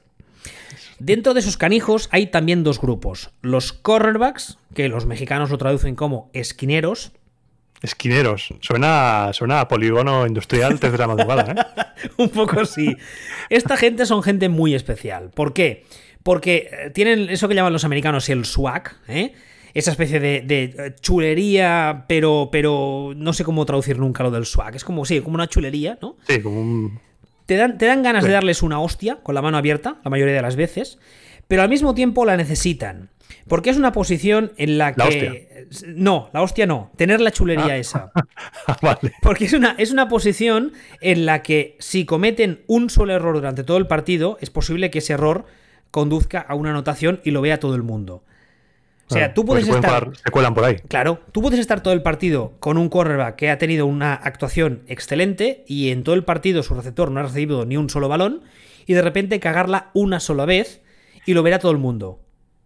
Eso es muy injusto. Estos son los que se ponen en medio cuando hay un lanzamiento de un quarterback. Los cornerbacks son los que se ponen en medio del receptor y el balón. Eh, exacto. Serían los defensas que intentan evitar que el receptor reciba el balón y son los que habitualmente están a los extremos de la defensa, de ahí el cornerback, que se emparejan directamente contra los receptores. Claro, si el receptor está subidito de ego, el cornerback que le quita el balón al receptor, imagínate. Pues imagínate, son, eh, son gente bastante especial. Si yo que he tenido unos cuantos a lo largo de mi vida que he querido directamente coger un cinturón y ahorcarles. Porque son gente muy especial. Pero al mismo tiempo necesitan ser así de especiales. Porque necesitan tener esa, lo que se suele decir, memoria corta. La he cagado, no pasa nada. La siguiente jugada lo haré mejor. Ya está. Y además, la ha cagado y a la siguiente jugada viene a vacilarte otra vez. Porque son así. Y necesitan ser así. Sí. ¿Vale? Y luego, eh, habitualmente, como decía, estoy simplificando mucho, pero si la defensa fuera 4-3 clásica, habría dos cornerbacks y luego habría dos safeties. En los safeties hay eh, una pequeña distinción, que son el free safety y el strong safety. Aquí no entraremos. Hay dos safeties. Esos señores, eh, uno de ellos al menos, se suele com- comparar con el fútbol con el portero. Es el tío que está detrás de todo. Es la última línea de defensa Tal del cual. equipo. Y tiene que estar detrás de todo porque es el que tiene que verlo todo. Y si el resto falla, él tiene que poder llegar. ¿Vale? Vale. Si los otros, eh, los cornerbacks eran canijos con swag, estos son no tan canijos. mm, puede ser que tanto swag, pero sobre todo de mucha más la- mala leche. Porque Ti- tiene mucho, tiene mucho campo para coger carrerilla. Así que imagínate que tú eres un receptor que vas por estos campos de Dios Claro. te la tiran y tienes un señor que, insisto, suelen hacer más bulto que los cornerbacks y te enfila desde 20 yardas atrás. Te ha visto, o sea, tiene el punto de mira puesto en ti. Tal cual. Y, y Y acelera. al ser de última línea, tiene, tiene que pararte sí o sí. Y acelera. Y tiene campo para correr. Tú imagínate que te pilla. deja la pelota y me voy. Dejo la pelota y digo, bueno, yo, yo he quedado que tengo una comunión. Bueno, señores, Señor mucho safety. gusto, ¿eh? Tenga usted el un placer. Que pase usted una muy buena tarde, señor Safety. Me voy. De hecho, en la NFL moderna, con las defensas modernas que son cada vez más agresivas y cada vez, cada vez más van difuminando las líneas entre unidades, ah, desde hace ya unos cuantos años están apareciendo una figura de safeties que son un poco híbridas. Son físicamente muy potentes o casi tan potentes como los linebackers, pero al mismo tiempo son tan ágiles como los cornerbacks. Y eso les permite a sus entrenadores jugar con su posición en el campo. Hay veces en las que están muy profundos y hay veces en las que están muy pegaditos al resto de defensa. Con lo cual se convierten en un linebacker extra de facto. ¿Por qué? Porque dan unas tortas como panes, Claro. pero al mismo tiempo son muy ágiles. Según comentas, en, el- en este deporte se está potenciando cada vez más la versatilidad Sí, sí, de sí, las sí. posiciones. Sí, totalmente. O sea, eh, hace unos cuantos años, 20, 30 años, eh, vivimos un eh, capítulo de especialización muy bestia. Y ahora, eh, dentro de esa especialización, estamos viendo, digamos, la segunda parte, que es tener muchos perfiles diferentes. No sé si se me, se me entiende lo que estoy diciendo. Sí, que un jugador te pueda hacer varias posiciones. Tal cual. ¿No? Eso, se, se- por ejemplo, se ve mucho en ataque. Que tengas un Tyren que sea capaz de bloquear como línea ofensivo, pero también salir como un receptor. O que tengas un corredor que sea capaz de correr con el balón, pero también de recibir como un receptor. O en este caso, que tengas un safety que sea capaz de bajar y de cubrir como un linebacker y de repartir mm, hostias con pans de kilo como un linebacker, pero también de cubrir receptores. ¿Vale? Claro, muy interesante eso. Yo creo que eh, lo dejaría aquí en cuanto a las posiciones y a, a los aspectos del juego. Y ahora me centraría un poco más en explicar lo que es la NFL, si te parece bien. Venga, de momento con esto que me has contado, tengo lo suficiente bagaje como para ver un partido y decir, mira, pues esto es tal, tal, 4, el 4-3-3-4 me voy a fijar la próxima vez que un partido. y mira, mira, está el safety que lo va a reventar, la está viendo, le está viendo. lo La, mata. la- la próxima vez que veas un partido con alguien dices, ese safety yo creo que si baja un poco más a la caja y entra en blitz va a poder cortar el ritmo del quarterback y del receptor y quedas como un señor, ¿eh? Sí, sí, me hago, me hago el chulo. Y luego me da una pregunta y diré, pues, pues no sé. ¿Cómo preguntas eso, hombre? Es muy fácil. ¿Cómo preguntas eso? Claro. Lo que sí que, lo que sí que sé, eh, igual lo digo mal, ¿eh? Cuando pierde la pelota, Sí. eh, fumble o algo así, Sí, cuando pierde la pelota eh, es que un... se le es- cae, que se le cae la pelota. Eh, sí, cuando hay un jugador que está avanzando con el balón y tiene posesión del balón y po- a veces simplemente se les cae sola o, lo más habitual, viene un rival, le carga una hostia que no veas y suelta el, El balón. Exacto, el manotazo o le mete la hombrera, etc-. Eso se llama fumble. Un fumble es cuando el balón está vivo y lo puede recuperar todo el mundo. Mientras está en el Y lo, campo... y si lo coge el otro, pierde la posesión el que tenía y, y- no y solo, consigue el otro, ¿no? solo eso, si lo coge la defensa rival y avanza con el balón, ese avance cuenta. Y si tú Ah. una vez paras al rival y ese rival ha avanzado, por decir algo, 30 yardas, el ataque de ese rival, el compañero de equipo de ese rival que te ha, te ha- te ha- te ha quitado el balón, empezará su ataque desde ese punto donde está avanzado. y te va a caer una bronca del entrenador. Eh, hombre, eh, los fumbles son bastante matadores. Y hay fumbles y fumbles. Una cosa es que te den un golpe y sea táctica- técnicamente un, golpe muy buen dado, bien dado, con lo cual, oye, chapó. Claro, y- puede ser que sea que tú hayas protegido bien el balón, pero que el tío te ha dado un golpetazo. Puede ser. O puede ser muchas veces que porque no has sabido protegerlo, o porque llevabas mal, o con solo agarrado con una mano, mil cosas. Y en ese caso sí que te va a caer la del pulpo, que te la mereces además. Pero bueno. Porque además ahora, como se ven las cámaras, hay planos por todas partes. Al día siguiente, en la sala de vídeo, Ahí estamos. el error en directo con, con todo el equipo presente. Mira, señores, aquí está el fumble de Tal este cual, señor. tal cual, sí señor. Bueno, ahora ah, este último punto del guion me gustaría un poco hablar de la NFL. ¿Por qué? Eh, especialmente aquí en, en Europa y en España sobre todo tenemos una visión muy fútbol céntrica del deporte, ¿no? Nosotros nos creemos que el fútbol es, vamos, es lo mejor desde el pan de molde, es el deporte supremo, es el más mejor, el más bonito, el más divertido, es el que más dinero gana, etcétera, etcétera, etcétera. Y eso, cuando empiezas a conocer el deporte eh, americano, es algo que te, sí, te llama un poco la atención, porque claro, si tú eres, por ejemplo, fan de la NBA, que en nuestra casa hay muchos, ya ves las diferencias. Pero en el caso del fútbol americano hay muchas más. Eh, como antes contaba, la NFL fue la inventora de muchos de los conceptos, tanto de retransmisión como deportivos, que hoy en día damos por, por, por hechos. Por ejemplo, cosas tan tontas como analizar eh, al rival, eh, un, análisis de, scouting, se inventó en el fútbol americano. Grabar en vídeo a los jugadores para analizar su técnica. Se inventó en el fútbol americano. Eh, analizarles antes de un fichaje para ver lo que me aporta este o aquel jugador. También lo inventamos nosotros, nosotros entre comillas. Seguro que los cacharros que se ponen ahora para analizarles sus movimientos en entrenamiento, ¿sabes esto que se pone en el cuerpo? Sí. Los arneses, seguro que también se inventó ahí. Uh, esos arneses, por ejemplo, eh, hace unos años cuando al empezar el programa hemos hablado de la, de la CTE o CET, no sé cómo se traduce, de la encefalopatía crónica traumática, y empezaron a llenarse los cascos de sensores para intentar medir cuando a un jugador le habían dado un golpe demasiado fuerte o desde dónde le habían dado para estudiar si ese jugador estaba apto para volver al campo, etc. Eso evidentemente pues, se ha exportado a otros deportes. Ah, la NFL es la liga más económicamente rentable del mundo. Y cuando digo del mundo, eh, significa que es que le saca como mm, tres galaxias a la segunda, que además tampoco es una liga de fútbol. Eh, creo que es la MLB de béisbol. En la temporada 2018-2019, la NFL tuvo unos ingresos de entre 13.000 y 15.000 millones de dólares. 15.000 millones de dólares. Millones de dólares, o sea, mil millones eh, americanos, que creo que hay que quitarle un cero para nosotros, ¿verdad?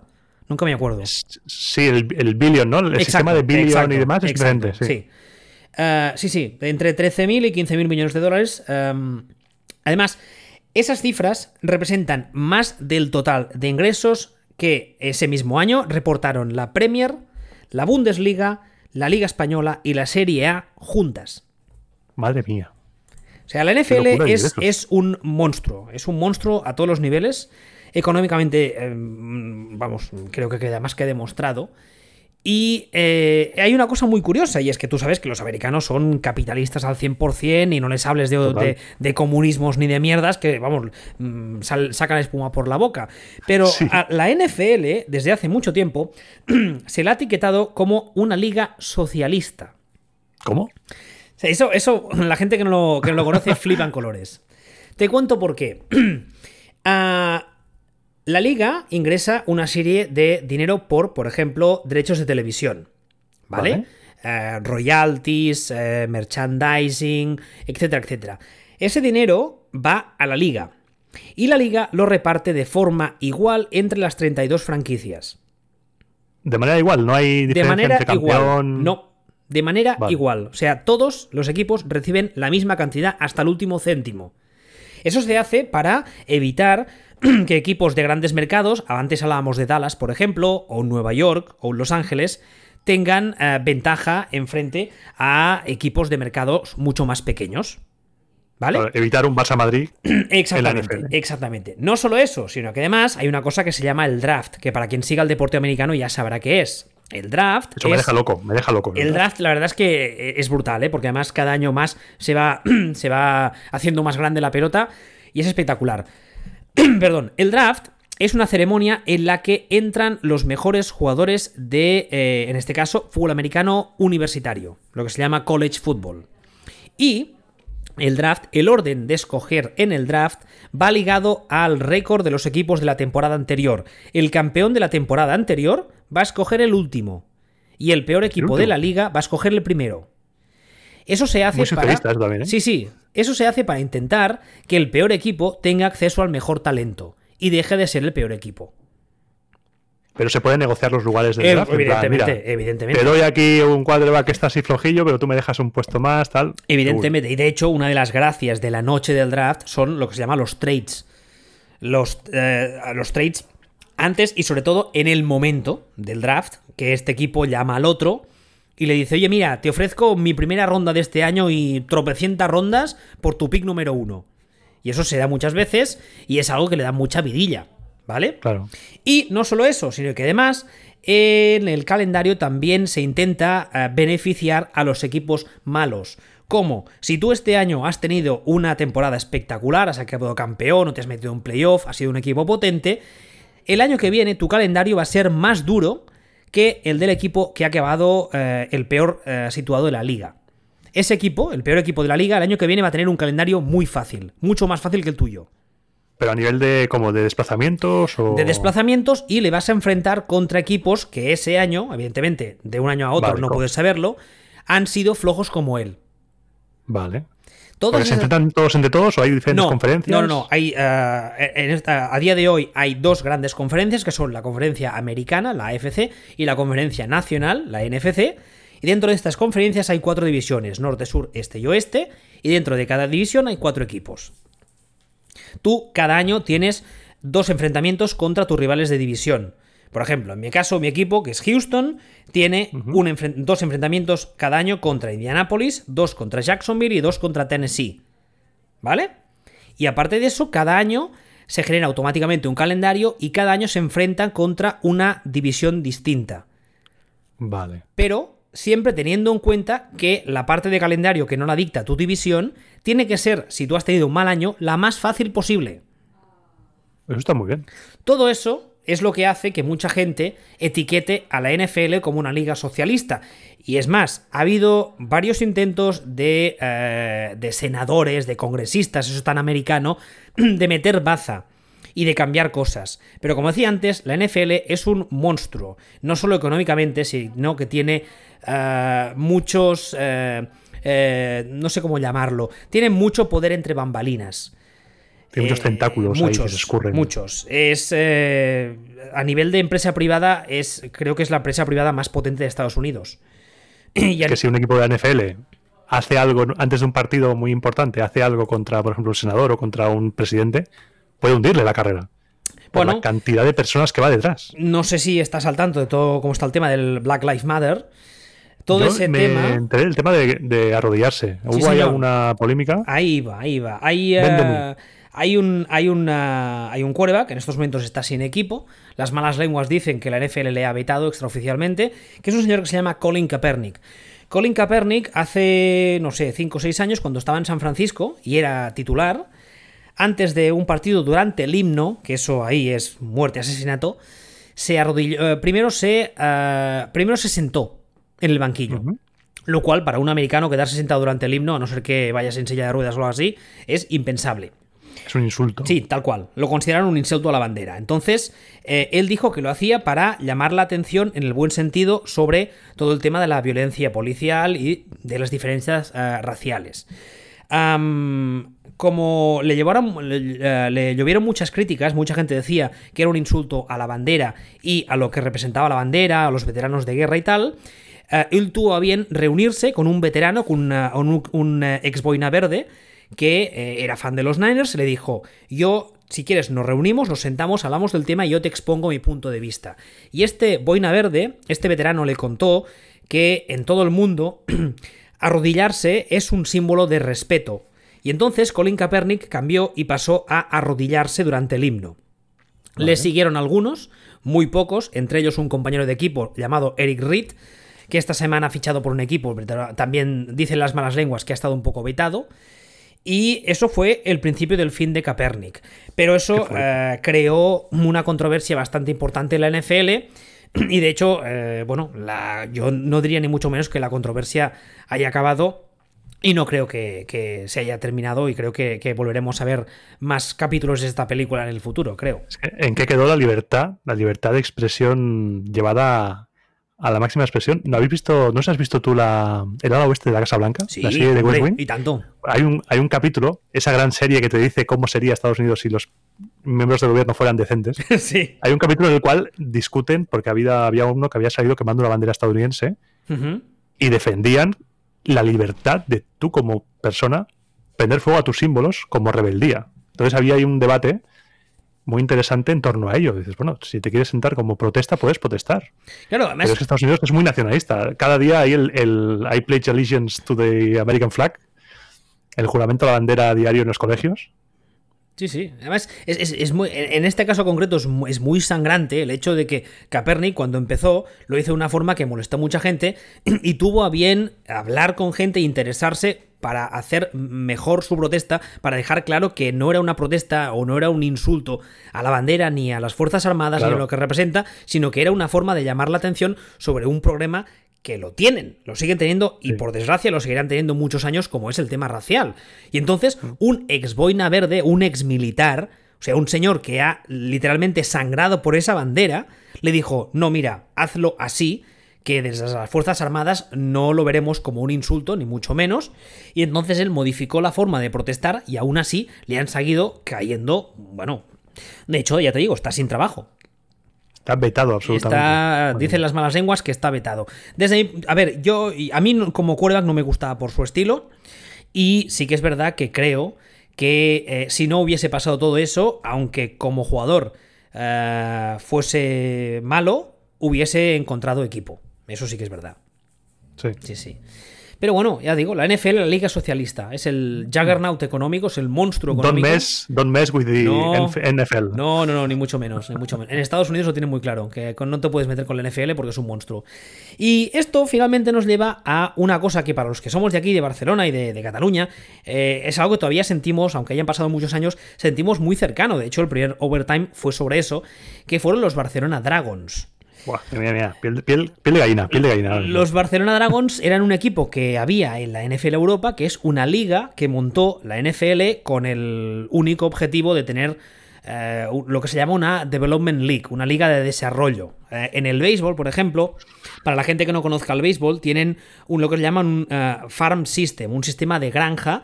Cada equipo profesional tiene una serie de equipos por debajo que los gestiona y los, y los financia él, ese equipo.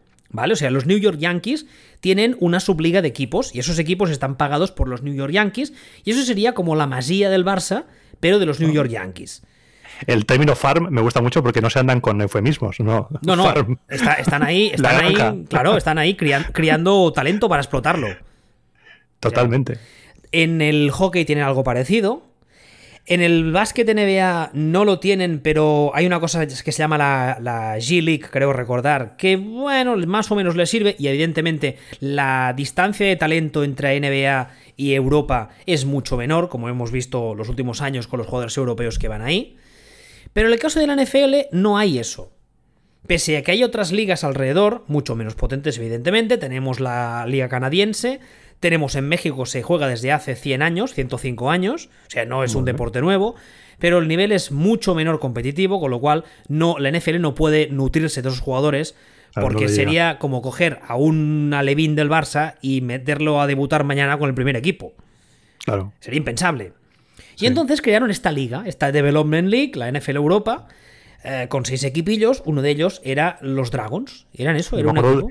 de los Scottish Claymores. Hombre, Mítico. Scottish Claymores, eh, uno de los primeros que en, ca- en caer fueron los London Monarchs, Frankfurt Galaxy, eh, Rainfire, ah, y me dejo Berlin Thunder. Berlin Thunder, sí. Berlin Thunder y nos dejamos alguno.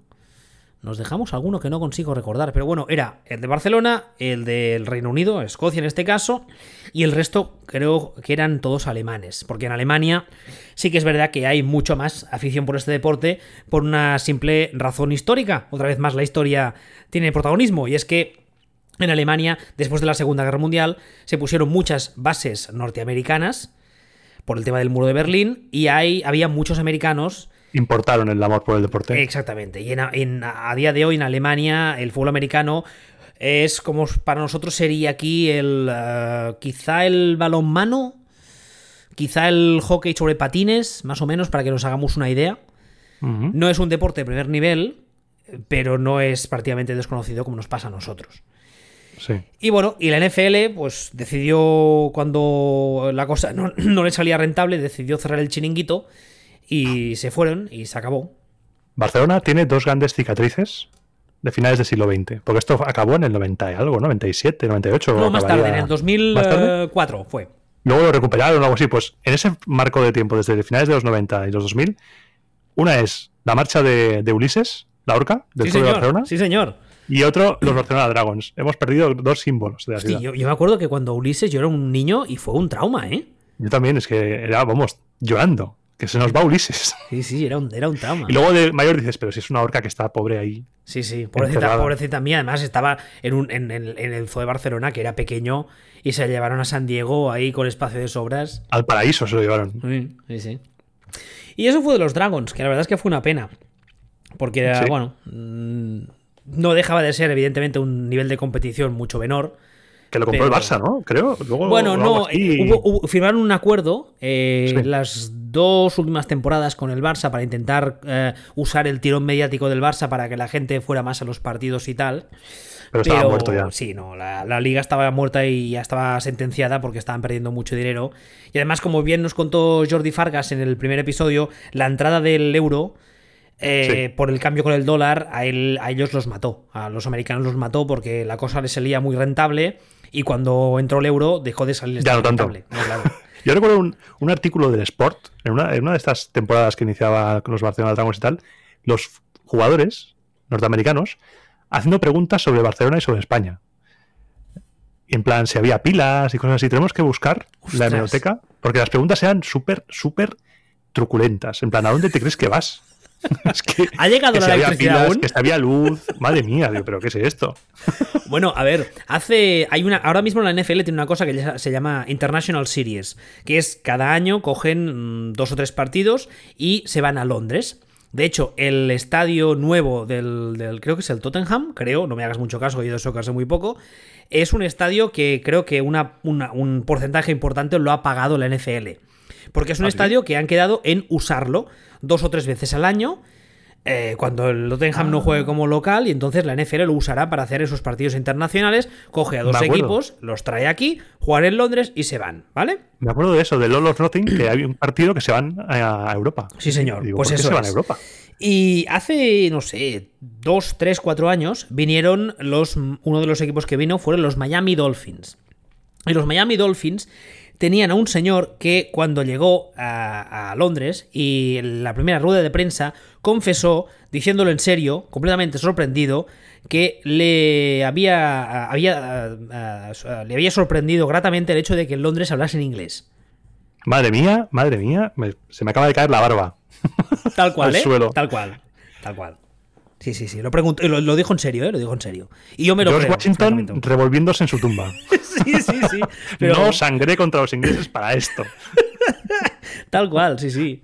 Pero bueno, a ver, otro día también podríamos hablar del tema becas deportivas, eh, estudios, guiño, guiño, ¿eh? Guiño, guiño, aprobado, guiño, guiño. Sí, sí, sí, totalmente. No sabes ni leer, pero te has licenciado en Derecho. Guiño, sí, sí, guiño. sí, sí, tal cual. Pero bueno, eso por cierto también cada vez eh, se da menos en la, en la NFL porque los mismos jugadores entienden la importancia de tener, eh, tener una vida, digamos, laboral activa cuando se retiren, Sí. porque claro, si tienes suerte... Puedes jugar como mucho 15, 20 años si tienes mucha suerte. Son muy pocos esos casos. En muchos casos las lesiones te retiran antes y también se está dando desde hace unos cuantos años el caso de que hay muchos jugadores que conociendo la realidad de este deporte y el desgaste físico que, que- que- pasa en su cuerpo, deciden retirarse antes. O sea, en vez de llegar a los 35, 37 físicamente destrozados, cuando llegan a los 30, 29, 30, se han tenido una buena carrera, dicen, oye, mira, yo he jugado 8 años, eh, he jugado a un buen nivel, he ganado mi dinero, me lo he pasado bien, hasta que hemos Me llegado y me voy. Sí. De hecho, esta, esta off-season, si no recuerdo mal, esta pasada off-season tuvimos un caso, un señor que se llama Luke Coachley, que es, era uno de ah, los linebackers que hablábamos antes, de los Carolina Panthers, uno de los mejores de su posición de toda la liga, una pieza muy importante en esa defensa, y creo que habiendo cumplido los 30, dijo, bueno, pues eso, hasta aquí hemos llegado y yo quiero ver qué me depara la vida más allá. Yo plego, sí. americano, Claro. Lo cual me parece muy respetable, tú. Sí, te vas y, y te vas bien y tal. Yo con lo, lo que decías de, de los estudios, recuerdo que hay una serie en Netflix, Last, Last Chance You, Sí, señor. que es de muy chavales, bien. Sí. muy bien, que es de chavales que tienen que aprobar si quieren seguir jugando. Esa Porque es, si no- eh, eh, en el fútbol americano, la estructura del deporte universitario se llama eh, ahí los college, las universidades, ¿vale? Y dentro de la estructura de college hay una cosa que se, llama eh, JUCO, que viene de Junior College. Un Junior College son eh, eh, universidades más pequeñas donde cursas una especie de estudios eh, que te sirven de puente. Imaginemos como aquí, cuando haces la selectividad y no apruebas, y haces un grado medio, un grado superior Un grado que te medio, permite sí. acceder a la universidad, ¿no? ¿Vale? Pues eso sería el yuco. Y hay muchos jugadores que por problemas, en esta serie sobre todo, problemas de tipo personal, Guau, pero ah, brutal, ¿eh? muy, o sea, muy gordos, problemas muy gordos, hablamos de abuso de sustancias, hablamos de maltrato a la familia, cosas muy salvajes.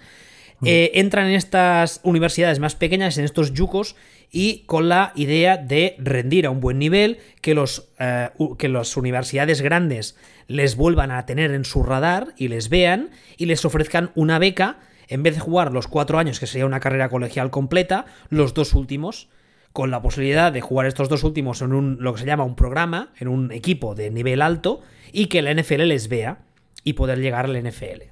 De ahí viene el, Last Chance. La última oportunidad para subirse al carro. Tal cual. Deja de pegarle a la lejía y a la mandanga. ¿eh? deja de darle a la mandanga. exacto.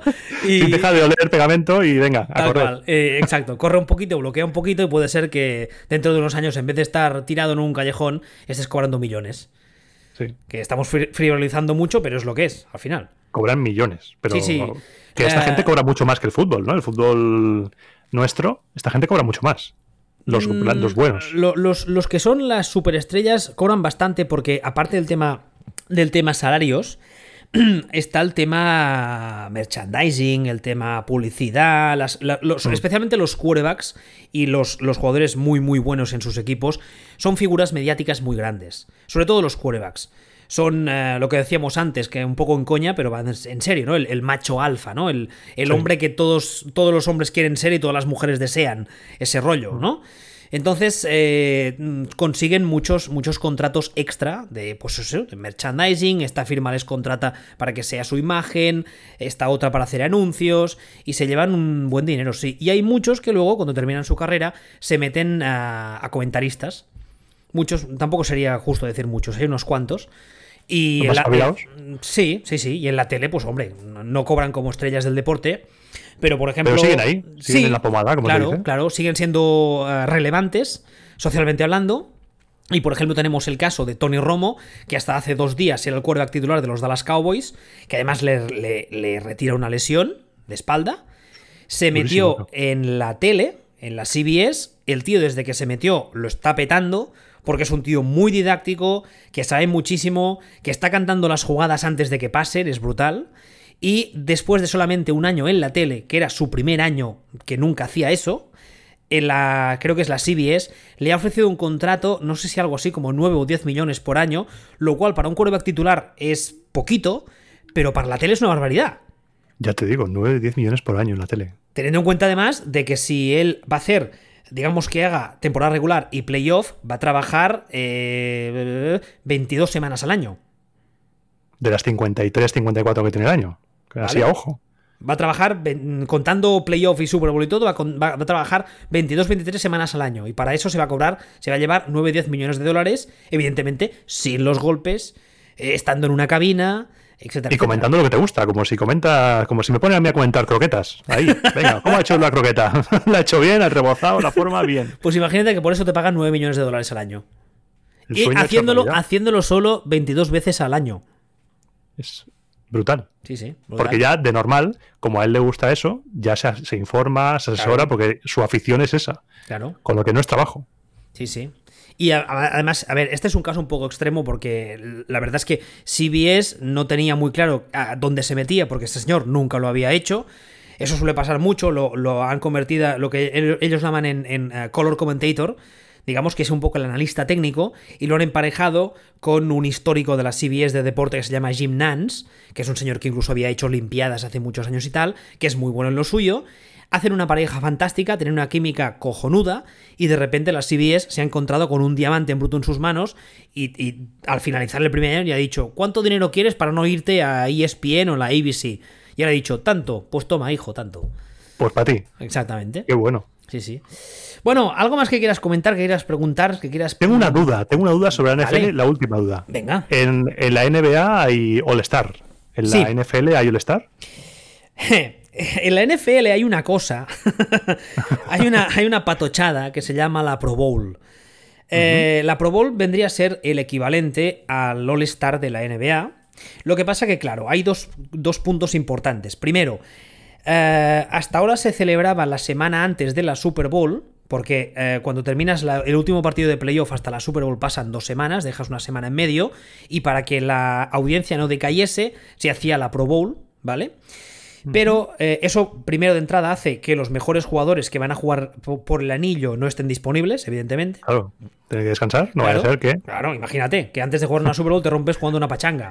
La guerra. sí, Bueno, a- vamos. a, alguien le da un infarto. Y en segundo lugar está el, el tema de que es, este deporte nuestro es un deporte físicamente muy brutal, muy demandante, con lo cual cuando la temporada regular se acaba, lo último que quieren los jugadores que vienen arrastrando golpes y lesiones de todo el año es darse más golpes y lesiones. Y entonces Claro. eso convierte a la Pro Bowl en una pachanga solteros contra casados que Es no tiene, eso. es infumable, no tiene ningún tipo de interés. Además, eh, los equipos los deciden los fans por votación popular. Eh, en los últimos años, en la semana antes del partido, eh, hasta, hasta hace nada, estaban, estaban confinados, entre comillas, en Hawái. Y se montaban una serie de actividades antes del partido, que evidentemente, como la NFL es un- sabe que tiene un producto televisivo, las, las retransmitían. Hacían eh, juegos con pases, hacían partidos de, partidos de, de- de flag con antiguas estrellas mezclados con equipos con entre- a- a- estrellas actuales, cosas así, ¿vale? Pero digamos que ese es el, el punto, uno de los puntos débiles que tiene la NFL a día de hoy. Que sería hacer un partido de las estrellas, como se suele decir, eh, que genere interés. Claro. Porque a día de hoy mm, va a ser que no. Porque eso podría dar mucho dinero, ¿eh? Sí, yo supongo que sí. Lo que pasa es que, como hemos visto antes, eh, la NFL problema de dinero no tiene. No tiene. No, no, no, no, no. Otras cosas tendrá, pero problema de dinero, ya te digo, creo que la eh, de, de eso hemos hablado antes, entre 13.000 y 15.000 millones de dólares de, de ingresos en 2019, 2018, 2019. Creo recordar que he visto que la siguiente era la, la, la MLB, la- el, el béisbol, que había generado unos ingresos de, creo recordar que era 6.000. Madre mía, vaya, vaya diferencia que le saca el doble, prácticamente O sea, más del doble. Sí, sí, o sea, es, es, es un ¿Y eso en monstruo- billetes de, de dólar? Imagínate 15.000 millones de dólares en billetes de dólar en fajitos, rollo Walter White en Breaking Bad. Sí, sí, o sea, tío Te Gilito. tumbas ahí, sí, una Tío. piscina llena de billetes. Tío Gilito, sí, sí. Además, las, las franquicias deportivas, o sea, las franquicias eh, de NFL, eh, creo que. eh, la- ¿Sabes la lista esta Forbes que sale cada año? De las Sí. franquicias deportivas del mundo. Hace años que, como las de la- del top 10, tres o cuatro son NFL. La primera son los Dallas Cowboys. Y creo que en la última estaban estimados en 4,5 mi- eh, millones de dólares. 4,5 billones de dólares. O sea, 4.500 millones de euros de valor estimado. Y la, la- la que menos, NFL, tiene 2,3 billones de valor estimado. Y, es, y es Bueno. la, es- estamos hablando de la peor de todas. Que la de- que menos le saca al Barça y al Madrid. le- O sea, la peor, doble, que, quizá. que- que deportivamente hace años que es irrelevante completamente, que está en mercado pequeño, que no hace nada, que no cuenta para nada. Pues imagínate. Imagínate, y está costando Increíble. eso. Está, está valorada en, creo que eran 2,3 o 2,1 o algo así. Sí, sí. Qué locura. Maquinaria económica bestial. Sí, ya lo creo, ya lo creo. Bueno, espero que te lo hayas pasado bien. He, Pues me lo he he- pasado muy bien. He hablado mucho, eso nunca es buena señal, pero bueno. Yo he estado atento. Claro, yo es que hay cosas que no podía meter baza porque tengo que estar atento para poder absorber ese conocimiento que me va a servir ahora para poder. Me ha picado el gusanillo porque mi conocimiento de fútbol americano era Netflix, básicamente, y Amazon, los, los documentales y alguna película, una que otra película, y la aparición de Dan Marino en No pasa con Mary, que es, que es. Y, en- Pero en- ahora y en tengo Ace Ventura. ahí- Ace Ventura también sale. Sale en. Ace Ventura, sí, señor, que lo, se- les- lo secuestra la mala al final. Qué bueno. Sí, pues sí. si tenía este bagaje y ahora tengo información interesante para poder ver un partido con garantías de enterarme. Sí, sí, Que ahora, antes ahora no. eres el joven Vader. Exacto, ahora digo, "Ja, ja, tengo conocimiento. Ah, nada, pues muchas gracias por estar aquí con nosotros y a todos los que no conozcáis o sigáis a Pijus, os, os, os, os- vamos, invito, me quedo corto, os, os exijo casi casi que le sigáis en Twitter porque en Twitter yo de verdad vale muchísimo la pena por todo el contenido que genera y los programas nos que seguimos, hace, nos seguimos. hace un montón. Sí, y además nos conocemos en persona hace unos, cuan- unos cuantos años, sí, sí. Cinco años que nos conocimos en, un, en una quedada de estas tuiteras. Sí, sí, sí. En una, en una quedada también épica. Y, Sí. y la verdad es que el, el contenido que generas es brutal. Como creo que se puede apreciar, tienes un, un micro de buena calidad. De hecho, el micro que yo tengo ahora fue gracias a una recomendación tuya. Sí, sí, y, muchas gracias. y el Y contenido te, se que. te oye muy bien, ¿eh? Sí, ¿verdad? A ti también. sí. A ver qué tal va en postproducción, pero bien. Y por Luego cierto, unos el- filtros. la producción que haces, eh, yo tendría que currármelo más, la verdad, porque tú metes efectos de audio en el, en el podcast de Roma y está está súper currado, la verdad. Está muy bien, muy bien. Sí, De- en iVoox, que pueden escuchar. Sí. ¿Cómo, cómo lo Y cada buscan? 15 días. Roma a Eterna, ¿verdad? Roma a Eterna, cada 15 días subo programas, llevo ya 12, 12 programas con este último que voy a hacer y estreno nueva temporada, que ahora hemos empezado con Originals, con Evox Originals, una nueva andadura y exclusiva en Evox. Además, es, es perfecto porque a la mayoría de gente que nos escucha a nosotros lo hace en Evox. Y es que es muy cómodo Evox, porque te permite tener una comunidad que puedes ahí colgar cosillas, como por ejemplo, pues yo colgaré mapas o documentos, imágenes, y lo tienes todo centralizado y es súper cómodo tenerlo ahí, porque lo subes y te notifica. Si estás suscrito al podcast, te notifica directamente. Pues ya lo sabéis, buscadle en en Evox, Roma Eterna, en eh, Twitter Espijos Magníficos, la última U de Magníficos es una V, atención ahí. Exacto. Gracias otra vez más por estar aquí con nosotros, me lo he pasado muy bien y espero atraer más gente al lado oscuro gracias a ti, joven Vader. Eso, es- eso espero que la gente se sube porque es muy interesante. Yo me lo he pasado muy bien y estamos aquí dos horas y se me han pasado volando. O sea, muchas gracias. Me alegro mucho. Pues, uf, oye, gracias a ti, que vaya bien. Un abrazo. Adiós.